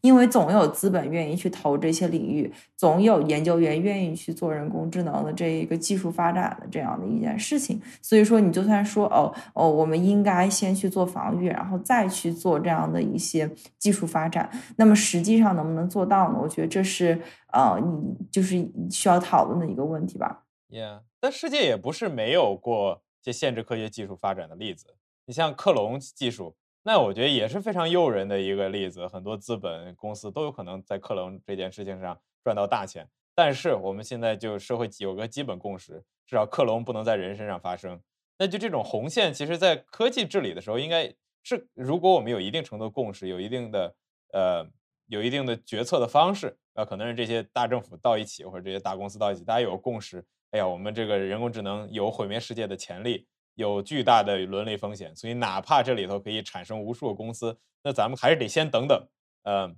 但是看起来在 AI 这个领域没有发生这件事情。那我好奇的其实就是，它到底是因为就技术上不可能，所以我们不应该担心，还是说其实商业有商业的逻辑，对吧？大家还是挺着急的。然后，所以它有它自己本身的这种利益集团，可以通过各种方法，对吧？无论是科普也好，还是资本也好，还是对政客的说服，去塑造一种新的共识。就哎，其实人工智能没事儿，你你你你不用去考虑这个呃什么社会科学家、什么哲学家、什么这个科幻小说写的这些东西，其实根本就没事儿。我们离那个地方还还远着呢。但其实他说的远，就是五年到十年，就是那是市场的远，那是投资人的远。投资人两年都觉得远，一年都觉得远。但是如果从社会的时时间线来看，你那个就已经非常非常近了。哪怕一百年内我们搞这个东西都已经非常非常非常近了。那今天气候变化是个五十年、一百年的问题，我们都觉得这个事情都快要无解了。那你人工智能是个五年、十年、二十年的东西，我们怎么还能够乐观呢？我觉得这里主要的一个问题就是现在不需要去塑造这样的一个共识，就是共现在的共识就是人工智能不会有生存性的风险。嗯，你随便在硅谷，就是很多创业公司去问一圈，真的觉得人工智能有生存性风险的人可能不到。啊，十分之一、五分之一这样，特别是在国内，你就创投圈，还有你大家就根本没什么人会认为人工智能这个东西有生存性的风险。那么很明显的，也就是说，现在这个技术没有让人认为它有这样的一种生存性的风险。我觉得哪一天你这个技术真的是展现出来了，哦，这个真的可以杀人，或者这个东西真的可以就是导致很大的这样的破坏，那个时候可能公众舆论。会产生变化，然后大家的这个思维方式也会产生变化。然后另外，就你们提到了这个呃政策这个层面，如何制定政策去限制人工智能的发展？我觉得现在政策导向正好跟这个是反的。中国和美国政府都在想促进人工智能发展，然后跟对方相竞争。美国就特别怕中国哪一天人工智能超越了美国，那么中国就特别怕被美国卡脖子，那一定要发展出自己的人工智能技术。所以说，就是要去做人工智能生存风险的这个事情，其实吧，就是一个逆流而上的一个嗯一件事儿。一定一在一个程程度上，你要跟科学家说，你别做这个事儿了，你别发文章了，嗯，你你就是别做这个研究了，你这个饭碗也不要了吧，要不改行去做别的事儿。然后你还要跟资本家说，那你别投这个，别投这个领域了。你还要跟创业的人说，那你别去创这个方向的业了，对吧？你还要跟政府说，那你别去去跟国就是别的国家进行这样的竞争了。所以说做这个事儿事情本身就是个逆流而上的一个事情，会非常非常的困难的。要去限制这个技术的发展的话，并不是说不应该去限制，而是说要去限制它，其实是一个非常非常困难的事情。嗯。那那我感觉现在至少在我们刚刚讨论这种人工智能呃生存性风险和安全这个领域，大家主要采取的立场不是在限制它的发展，或者是希望减速，对吧？主要是说要在比如说技术上对于人工智能的安全这里有更好的突破，或者是想至少先对这个问题引起更多人的意识，是这样一种策略，对吗？我我不知道我理解的对不对，以及 Jenny，你觉得这样的策略是行得通的吗？我觉得这样的策略一定程度上是行得通的，嗯，这样的策略在非常大的公司。是可以行得通的，或者是说非常的，嗯，就是资资金对来他他来说不是一个问题的公司是行得通的。像 OpenAI 和 DeepMind，他们会非常在意，第一个是他们会非常在意自己公司的这样的一个荣誉。所以说，如果他们生成的语言模型去产去生成一些，比如说不好的一些内容，或者是这个模型出问题，他会非常在意这个。嗯，一个具体的例子，也就是去年有这样的一个 APP 很火，叫做 AI Dungeon。基本上就是你可以用 AI 模型去玩这一个，嗯，地下 Dungeon and Dragons，就这个我不知道中文是什么，但是是一个游戏，然后你可以跟这个 AI 进行对话。然后当时呢，这一个嗯模型生成了很多黄暴的内容，然后这样子的话，OpenAI 的政策组当时是阻止了他们进行这样的一个内容生成。嗯，然后就这是一个小的例子吧，就是你要有。嗯，你公司要有足够强的荣誉意识，才会去推动这个事情。第二个，你公司得有足够的资金，你才能够去嗯支持这样的人工智能安全的研究。比如说，我现在就是会去看很多早期的人工智能的公司，那么绝大多数百分之九十都不会有自己的人工智能安全组，包括是做人工智能的这种深科技的公司，百分之九十都不会有做人工智能安全的这样的人。嗯，那为什么呢？就是因为早期。公司它本身就是资金很紧缺，那它肯定是首先就是要注注重发展自己公司的就是业务嘛。你公司产品做出来了，业务做出来了，你才有钱赚嘛。那你公司没办法生存下去，你也就没有办法就继续进一步的发展。所以说，早期公司肯定会去着重去看这一个嗯人工智能的这一个技术和产品。所以基本上不会去招人工智能安全的人才。那么另外一部分就是更晚期的公司，比如说可能已经融到 C 轮、D 轮，然后或者是已经上市了的公司，这样的公司在资本的。嗯，比较好，资本市场比较好的时候，他会愿意去招一些做人工智能呃伦理啊，或者是人工智能安全这样的一些人。但是如果一旦进入资本的寒冬，那么你这个公司面临着紧缩的压力，那么很多时候做这一种跟业务不直接相关的人，就会面临着就是失业的这样的一个风险。所以说，就是还是嗯，我觉得在资本市场其实是个很残酷的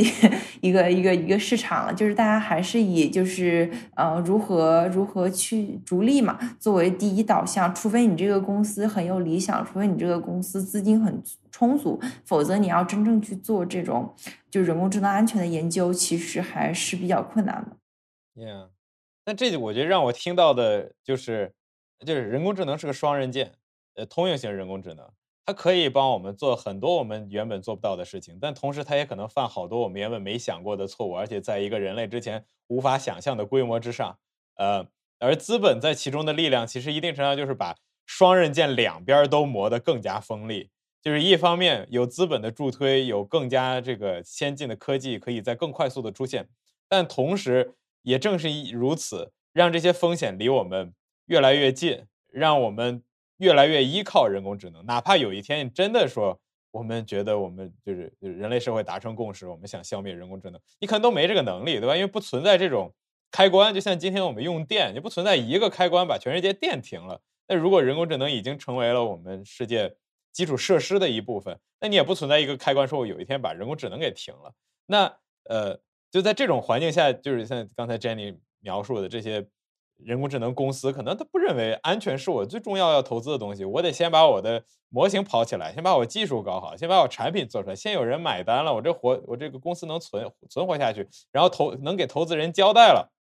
然后咱们再来聊这个安全问题。然后如果我真的出错了，你再来管我；我没出错，你不要管我。这是我觉得这是挺典型的，就是公司公司的逻辑，也非常我觉得我觉得非常符合资本里面逐利以及短视的。这些问题，反正投投资人嘛，我今年投了资，明年最好能退出，明年退出不了，五年之后你得让我退出。但是我没有，我没有能力在说三十年、五十年、一百年，甚至一千年的这个维度上去思考问题。所以，呃，在我听起来是挺遗憾的，就是人工智能可能能给世界带来一些好处，但其实以我们现在的这个世界的结构，通过资本市场。去发展人工智能，甚至通过政策市场去发展人工智能，对吧？中美关系之间的竞争，其实也不是对安全有利的。就是说，我们这这就这就有点像在在模仿当初核武器的军备竞赛，或者就是各各种各种武器的军备竞赛。它不是从世界安全的角度出发，而更多的是说我要比他强，对吧？就是在某种零和游戏当中，你强了我就弱了，我强了你就弱了。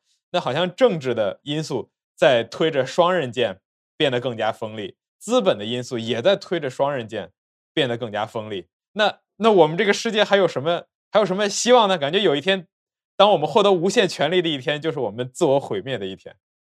哦，对，我觉得河流这个批批评非常的就是非常的尖锐啊。嗯，我觉得就是在我看来的话，我是一个。就是我是一个现实主义者，就是国际关系里面有一派学派叫做现实主义。那么现实主义就是认为你这个国家之间就是会竞争的，然后你国家就是会以国家自己的这个利益为嗯利益为主的。那么现在就是主导人工智能的市场就只有就主要是两股力量嘛，一个是嗯这个。呃，商业这个资本市场在推动这个人工智能的发展，特别是你这个模型越练越大，嗯，你需要注入的资本越来越多，那么背后你这个模型何去何从，其实还是由资本说了算。然后另外一个方面就是政策，政策会限制你到底什么能发展，不能发展，对吧？嗯，我自己的看法，所以我我自己为什么会去学国际关系，以及为什么会现在进入资本市场，也就是因为我认为，嗯。嗯，只有政治和经济这两股力量是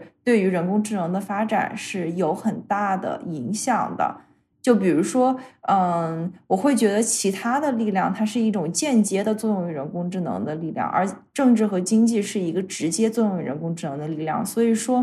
你拥有这样的一个力量之后，你可以促进它向善，你也可以让它变得就是就是更更逐利化，或者是嗯这一个技术竞争更加白热化。所以说，它只是说它是你的一个工具，你可以去用它，然后它是一个很有效的一个工具。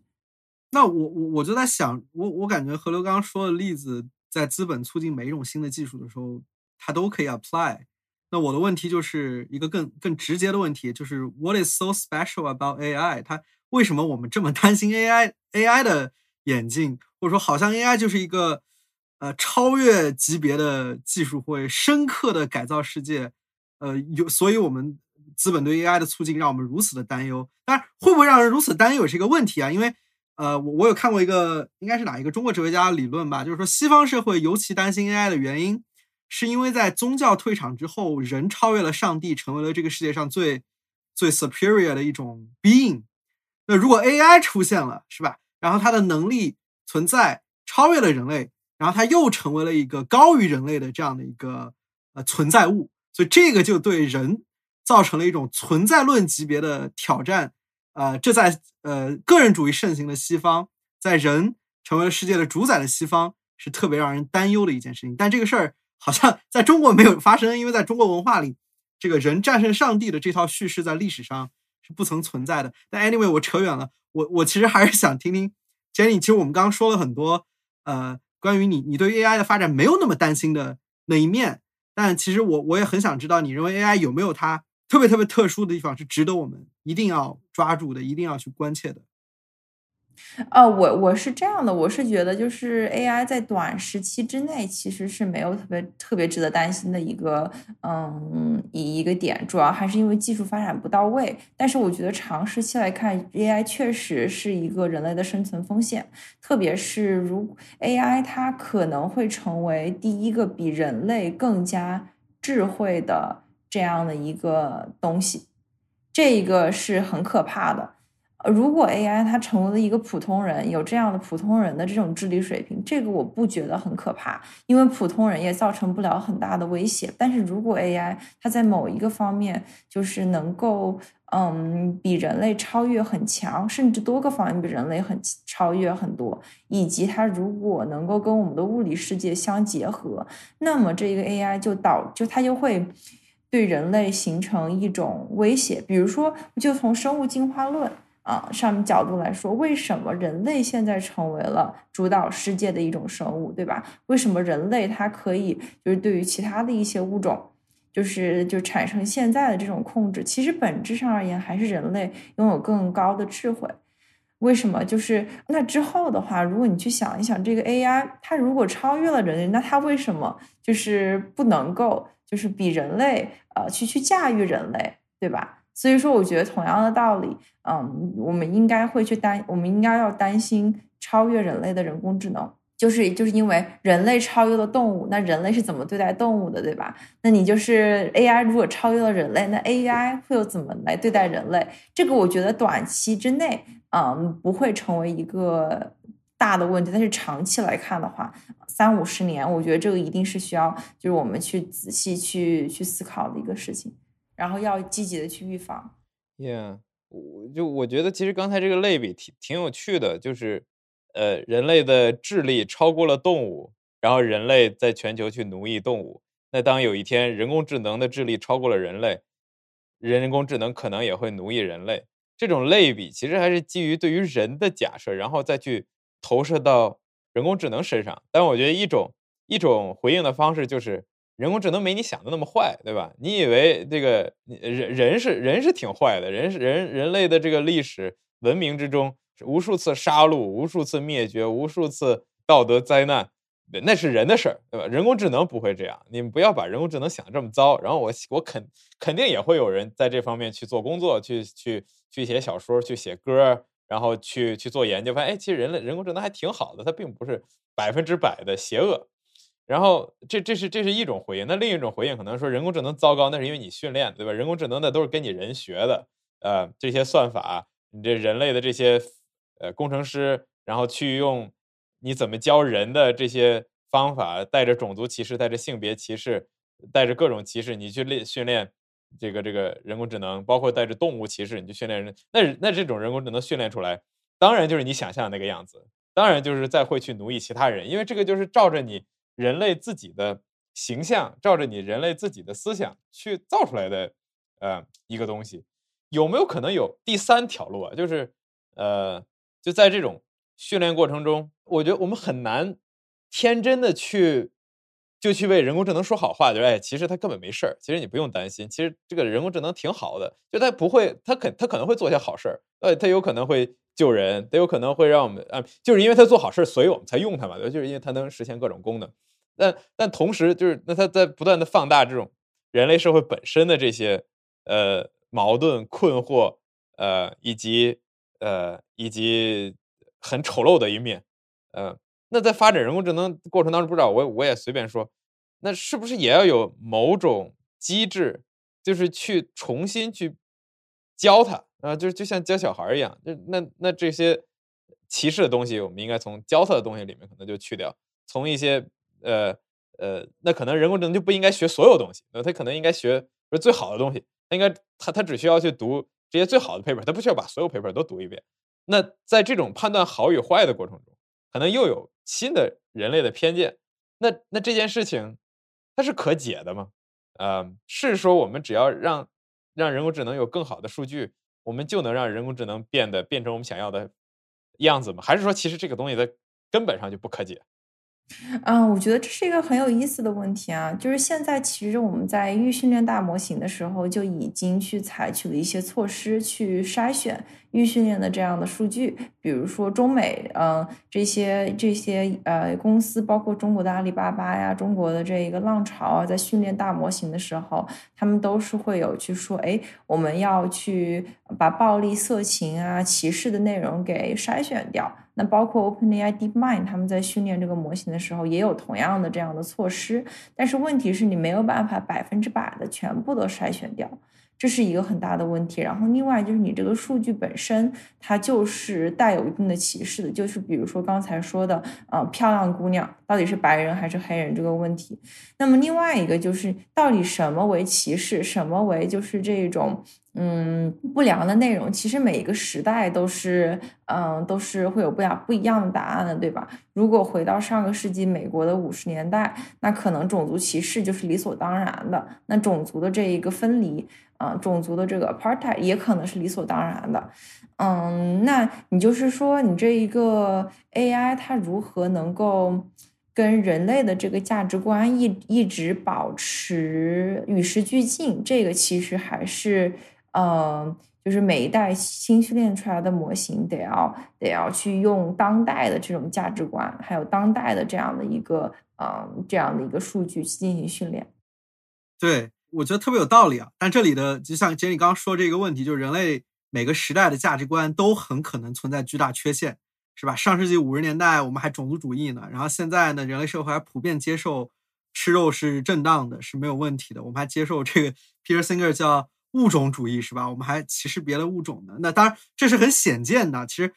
嗯，感觉这个问题就在于一个我们希望教给 AI 的这个向善的价值观。不是简简单单把暴力、色情、种族和我们现在已知的这些特别明确的不良信息剔除之后，它就是那个人类好的价值观，它就是能够呃教给小孩儿像教小孩儿一样教给 AI 的一个值得追求的价值观。因为这里太复杂了，就是我们我好像感觉这个问题就是你你怎么能代表这这一代人类最好的价值观？呃，把它精确的筛选出来，以及你怎么知道你这一代的价值观不是存在巨大的道德缺陷的？然后然后。我们又没法想象一个一个更好的是什么，因为我们本身就被这个时代局限着，感觉特别不可解。呀，我就我我就在想，比如如果如果你回到上世纪三十年代、四十年代，纳粹德国在发明这个这个人工智能，那纳纳粹德国所宣扬的价值观，那就是反犹太人嘛，对吧？犹太人都抓起来，抓到集中营里。那如果他有了人工智能，那他的价值观就意味着，我可以最有效的。去灭绝犹太人，但是这是在当时，在那些在在当时的德国很有市场的一种道德观念啊。我不是说今天的人就是纳粹，今天的人就是希特勒，但是你今天也仍然有可能有你今天在发生的道德悲剧，只不过你现在没意识到而已。一百年以后，你可能意识到，哦，原来当年我们做的事情这么愚蠢。那那当年那那个纳粹德国觉得自己光荣，这个帝国主义像什么英国在在在非洲殖民也觉得自己很光荣。然后当年奴隶主也都觉得自己很光荣，包括资本家。呃，没有人是在呃自我批判和这个就自我否定当中去做这些事，这都是觉得这就是应该做。只不过后来我们道德观念有进步，然后发现其实呃当年是巨大的错误。那。今天我们也有可能在犯巨大的道德错误，只不过我们都自己都没有意识到。那听起来，如果人工智能只是追踪我们当下的价值观的话，那其实是一个特别好的作恶的工具。我们的歧视、我们的偏见、我们对于少数族裔的打压，甚至是在这种社会结构中对人种的灭绝，呃，都可以通过人工智能去放大。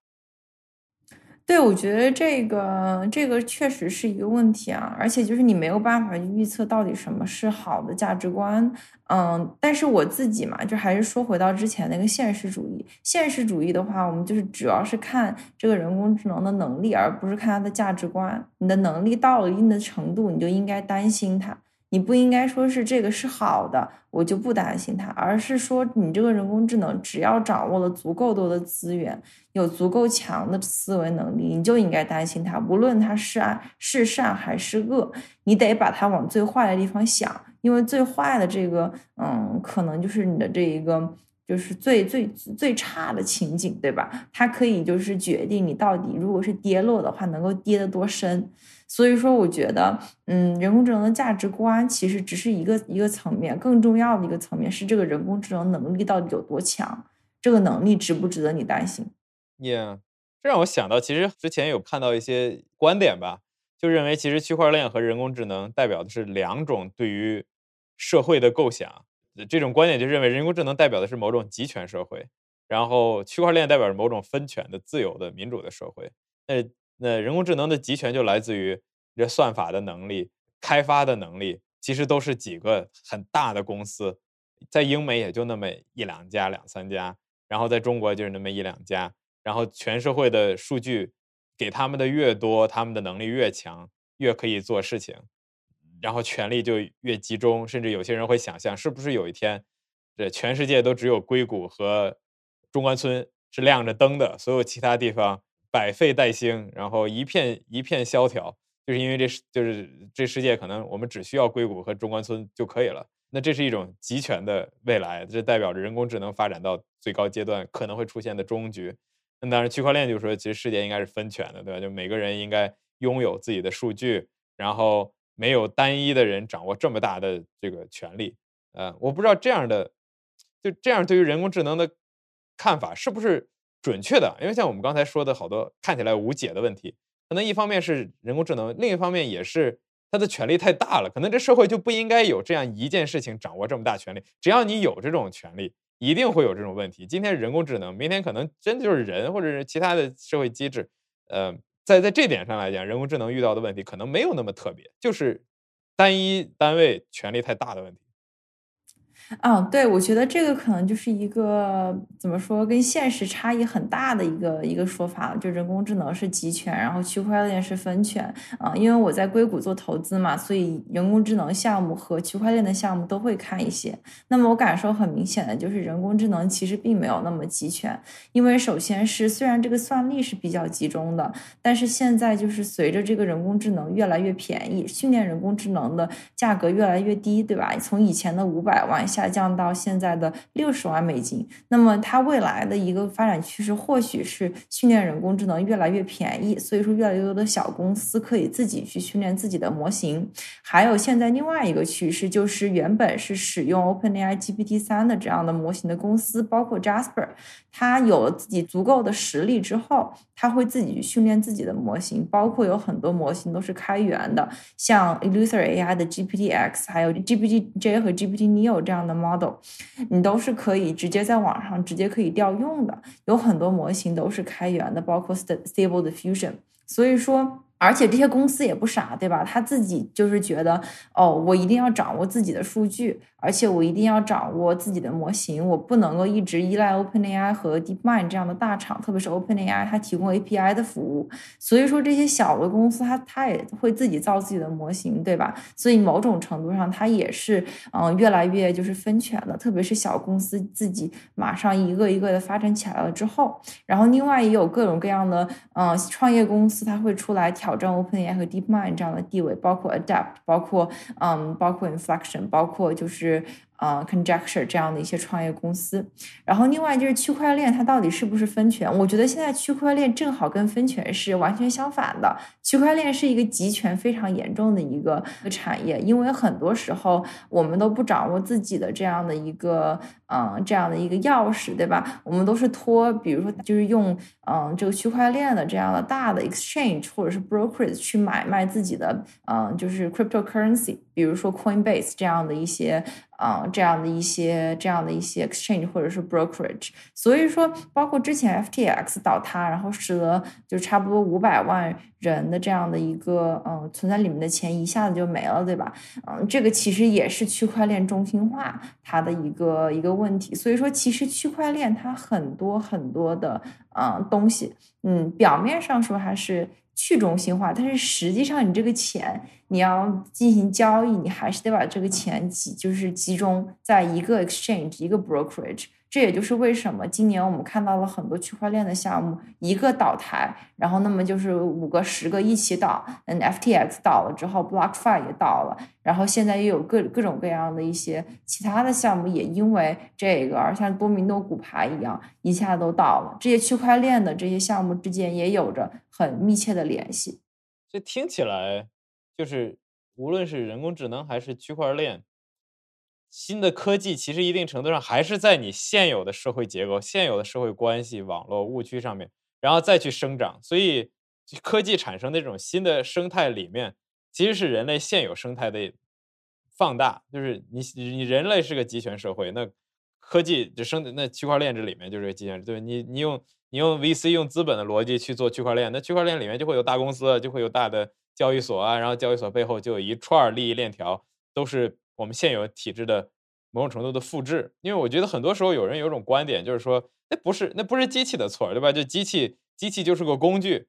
呃，人最终要要承担责任，就是你把它用好就行了。但其实那那在我看来，就是你不同的技术其实放大的东西不一样。呃，你要是做疫苗，那放大的是安全，对吧？那你要是做这个呃病毒研发，那仅仅放大的是风险。那那像 AI 区块链，可能他们放大的。有人类所谓呃追求自由、追求能力、追求自我解放，然后追求知识这一面，但同时可能也有追求权力、追求金钱、追求话语权、追求对世界的控制、追求巨大的利益，呃这一面。嗯，对，肯定是的，我觉得。我觉得何流说的很对，就是某种程度上，这个技术它就是嗯扩大了人类的这样的一些原本的这样的一些追求吧。然后另外一个层面就是技术它会推动资本，比如说现在人工智能技术就是产生了之后，你会推动新的资本市场的形成和新的这种投资和创业的热点的生成。所以说，我觉得是嗯不仅仅是人去决。决定这个技术，对吧？某种程度上，技术也决定了你这个人的资源往哪儿走。我我我其实还有一个问题想想问 Jenny，因为 Jenny 其实说了挺多，从一个现实主义者的立场啊去看这些问题。呃，但但这也有一个担忧啊，就是那个 Holden Karnowski 他他写的就是说，会不会这个行业是吧？我们有这个各种 AI 的开发公司，大家就梦游。最后就梦游到了这个灾难里，因为 我们做准备不足，我们那些看起来很理想化的问题，呃，没有问或者没有激起太多人的思考，就是大家就 sleepwalking，就是一起一起走走走走走，然后一旦发现那个能力到了，我们已经无可挽回了。我我不知道你会会不会有这样的担忧，因为 我也有看到有样这样的批评说，OpenAI 虽然它打着或者 DeepMind 这种号称要开发出最好的，呃，或者说向善的。通用人工智能这样的企业，它反而到最后很可能因为它自己在向善这一块没做到位，反而把一个技术能力到了的东西搞出来，然后最后带来很大的很大的啊风险。对我我不知道你会怎么看这样的问题。嗯，我觉得其实这两方的观点我都是有一定程度上的赞同的。我觉得 Holden 所说的这些公司会不会就是梦游这样的进入了一个人工智能的灾难，对吧？我觉得这个是很有可能产生的，并且这种梦游的情况并不是，嗯，我们历史上并不是没有看到，就经常你像一就是一战的时候也是这些。国家都不愿意打，但是最后还是打了一战。我觉得很多时候人类历史上的这种悲剧是无法避免的。就像我认为很大程度之上，我们现在是没有办法去阻止 OpenAI 或者是 DeepMind 这样的公司，让他们去停止自己人人工智能的研发。但是另外一个方面，我是一直是坚定的认为，你如果不站在技术的，嗯，这一个你不是技术的领头羊，你就无法塑造这一个技术的。这样的一个世界吧，就是 OpenAI 和 DeepMind 他们采取的一种，嗯，一种发展模式，就是他们要做这个技术的领头羊，这样子他们就可以塑造这一个技术到底往什么方向去走。那么这个其实也是很有道理。你如果是比如说，呃，二线或者是三线的公司，你在这一个领域就没有影响力，没有人会听你的。我觉得就是相当于说，在 OpenAI 和 DeepMind 的眼里，你先要手上有这个工具，有了这个工具之后，你才能。达成你的目的，你有了工具之后，你可以做恶，可以做善，但是，嗯，你没有这个工具的话，你什么都做不了。这这是一种发展思路。那另一种发展思路，就是这这种发展思路，如果我去总结的话，就是你要先成为 number one，你要先成为这个能力最强的这个公司，你再去谈这个行业怎么发展，不然就没人听你的，你没有这个行业里面这个话语权。那另一种思路可能是说，在这个能力能力这条赛道上，有一帮人在卷，对吧？但是在安全这条赛道上，没有什么人卷。那如果你想在安全领域成为领头羊，那你应该就在那方面去跟这些所谓能力好的这些公司去做竞争。嗯，这也是之前我看到 Sam Altman 的一种观点吧，就是他在说，他他就是他在评论中美呃人工智能研发的竞赛的时候，就他说他对自己的技术比较自信，他觉得 OpenAI 的技术其实是全世界最领先的，然后而且我们发展也很快。其实别人没有必要在这个层面上跟我们竞争，但是别人有可能在安全层面上比我们跑得更远，所以我们在安全层面上去做竞争。然后哪怕你比如中美之间的军备竞赛，你可以去提升自己的实力。但是如果我们有一条另一条赛道，其实照样按照政治的逻辑，你也可以卷起来，那就是从世界共识，我们比谁更安全，然后继续利用一定程度上利用这个系统本身具有的这种我就不太理性的呃相互竞争这种逻辑。但是你换一个对世界好的指标。啊，但是你这个很明显就跟资本市场还有跟就是政治逻辑是违法的嘛，对吧？资本市场就是逐利，就是政治逻辑就是逐权，对吧？你安全这个利也没有，权也没有，那谁愿意去卷呢？就像你说，哦，那我可以去卷，那谁这个？嗯，比如说谁碳排放的少，对吧？当然现在也也卷了，但只是口头上面的这个卷，你实际上这个公司它基本上还是以逐利作为第一标准嘛。对吧？所以说，就是我觉得 Sam Altman 就说这个，其实有一点就站着说话不腰疼这种感觉。就是 OpenAI 本来技术已经做得很好了，就说哎，你们来，我们来卷这个安全啊，对吧？但是别人就是说你这是站着说话不腰疼，因为你技术已经领先了。你要是技术落后的话，你就根本没有想法去卷安全这个事情。那还有一个比较个人化的问题啊，那作为一个对安全和这些向善有这么多思考、之前研究经历的人。啊，你进入 VC 之后去做这些和资本高度挂钩的事儿，你你有感受到一些张力吗？或者是你自己觉得，呃，在这条路上是可以走的，又有影响力，然后又又不错，对世界有有很大的好处的吗？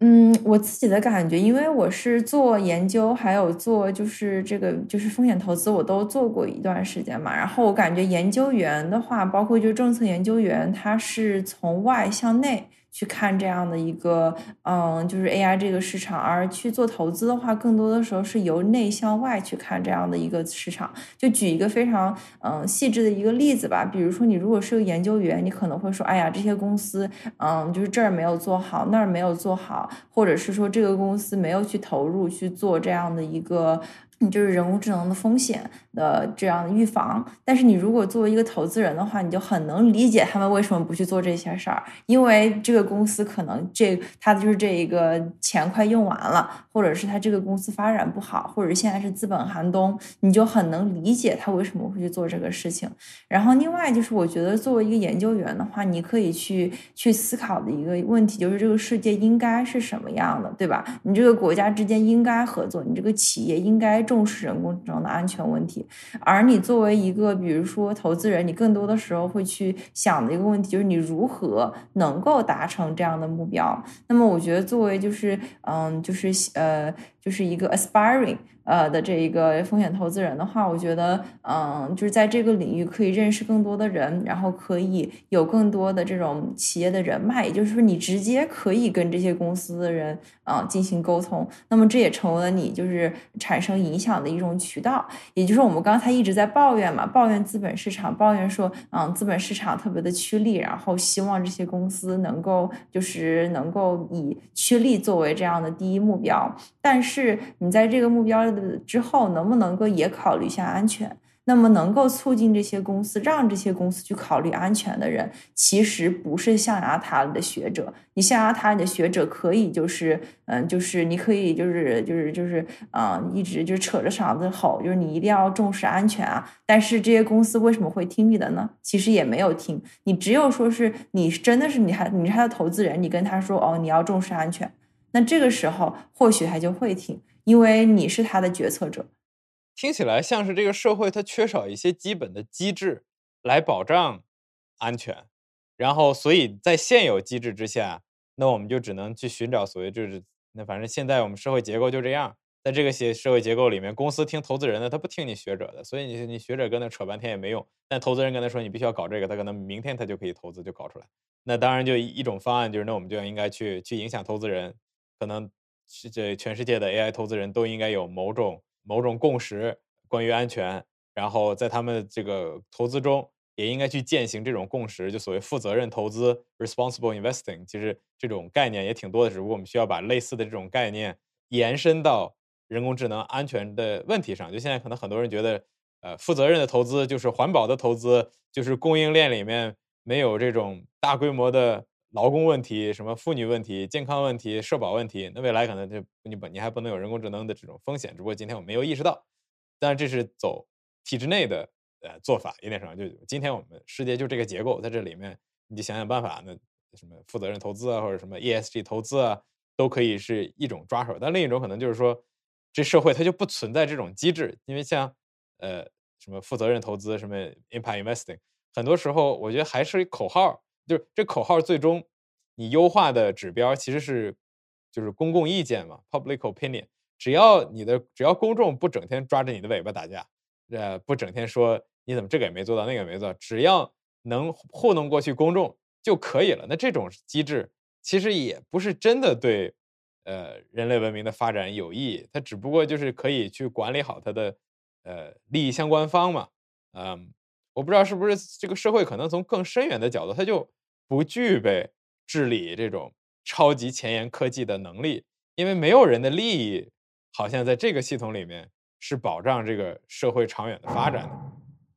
嗯，对我我会我会觉得，就是你如果去看啊，真的是大家就是关注这一个科技向善，以及就是关注人工智能治理的人。真正对于这一个领域有重大影响的人，比如说 OpenAI 的几个创始人，包括 Elon Musk，他是非常关心这个人工智能的生存风险的一个嗯重要的一个创始人和投资人，还有 OpenAI 的一些高层非常关注这一个问题。然后还有 DeepMind 的创始人 Demis Hassabis，他们的这一个团体也非常关注人工智能的治理。那么另外就是在投资人这一个方面，你像之前 Skype 的创始人 Yang Talin，他也是。一个嗯，就是 AI 方面的一个投资人，非常关注人工智能的这一种治理和安全的问题。他投了很多人工智能的这种创业公司，也是就是非常关注这个人工智能安全的呃问题的这种公司。然后你回去一想，你发现哎，原来这一些就是真正关注人工智能安全的这种实验室，都是由关注安全问题的投资人或者是创始人去投资或者是创业做成的。然后你就会发现，其实真正的去影响这个人工智能发展方向的最主要的两类群体，一个是创始人，另外一个是投资人。嗯，然后你如果是站在这一个群体之外，你去批判这一个群体的话，你其实影响力会非常非常的小。这是我自己就是在学界混了嗯一些年，然后再进入投资界之后，就是很明显的一个感受。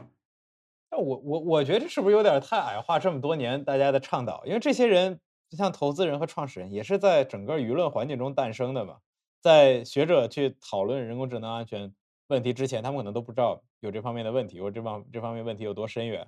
像 Nick Bostrom 也好。或者 Stuart Russell 这样的教授也好，就是是因为他们多年的倡导，才可能给人了这种 idea。idea 就是说，人工智能是我们都能看见它的好处，但是它的这种潜在的巨大的毁灭性的、深远的、永久的风险，我们也要关注。就因为这帮人一直在说，一直在说，一直在说。其实这些 idea 本身，我今天会把它，我会把这种 idea 就理解成某种社会科技，对吧？social technology。它不是说我发明了一个杯子、椅子，但是这种意识。然后植入人心，然后根据我们再去使用这样的意识观念，你可能不觉得说我跟学者聊个天儿，我就我这个公司就会改变，但其实，在他们多年的这种思想植入之下，才会有这样的投资人，他想哦，我负责任是意味着搞安全，而不是他想我负责任是要把人工智能搞大，是搞得比谁算法都好，嗯，所以我我我感觉我们也不能这么轻易的就呃忽略。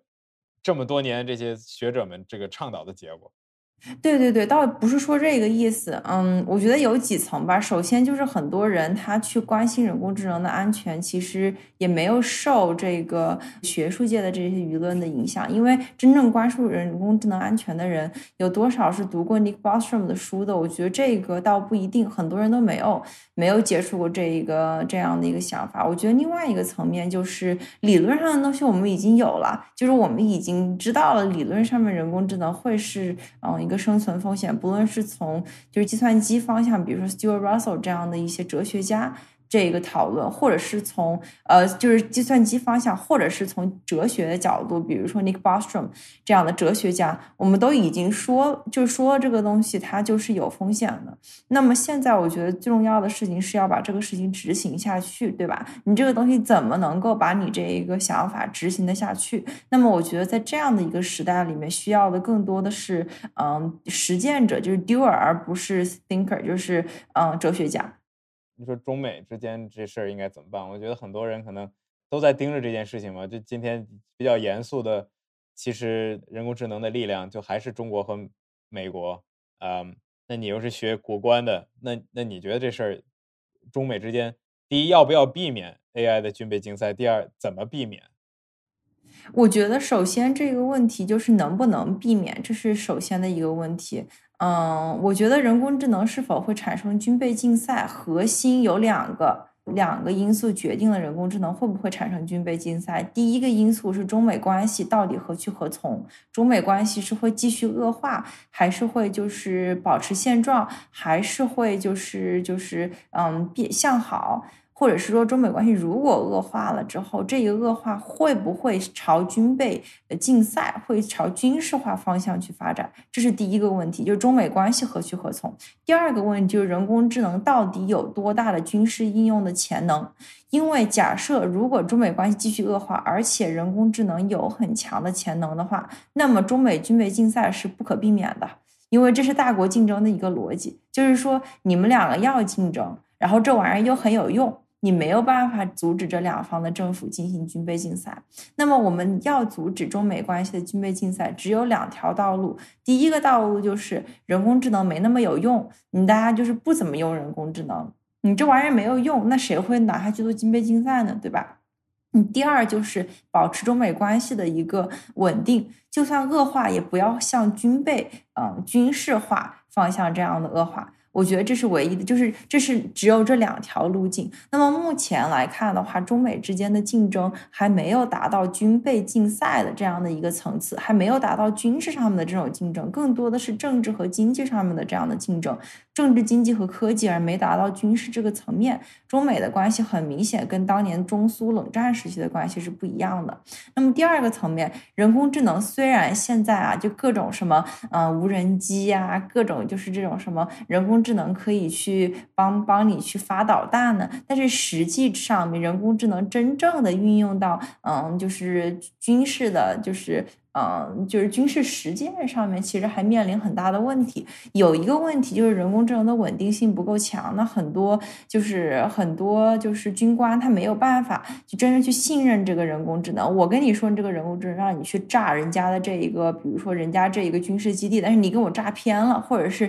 你就是没有服从我的命令，或者是中间我想要把你撤回都没办法撤回。那么这样的一系列的问题，使得人工智能它不具有这样的一个可用性，所以目。目前其实人工智能运用到军事化上面还是有一定的有有有限的，然后这个有限性其实呃某种程度上是源于人工智能的安全性不足，所以军队还没那么愿意用它，所以人工智能的安全性就是变得更嗯。就是更加就是就更好了，或者是人工智能变得更加 human aligned 了。这个时候，或许人工智能就会更多的运用到嗯，就是军事上面。所以说，使得人工智能更 human aligned，到底是不是一件好事？我觉得这个也是一把双刃剑吧。嗯，今天时间差不多了，然后我觉得也非常感谢 Jenny。呃，一一大早我就看着你这个 Zoom Zoom call 的背景，天，对，从从这个从从黑天已经慢慢的太阳升起，美丽的一天又到来。现在外面特别特别的雾，特别大，全是雾，那个桥都看不见。嗯，对，我就谢谢大家的时间，然后也谢谢我们的听众朋友们，呃，再次光临我们这个脆弱世界的播客。其实“脆弱世界”这个名字本身和人工智能都有很大的关系，对吧？是呃，“脆弱世界”这个名字来自于 Nick Bostrom 所提出的“脆弱世界假说”，呃，“Vulnerable World Hypothesis”。所以说，可能有一天我们会来到一个，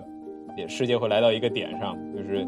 科技极其发达，以至于呃，可能会让这个世界变得非常的不稳定。呃，虽然我们不知道哪一个风险会会发生，但是你知道一定会有某些风险会发生。呃，然后大面积的摧毁大家，然后人工智能是 Nick Bostrom 当时列的一个非常重要的风险，所以我觉得我们这个播客和人工智能其实还是挺有缘分的。然后，如果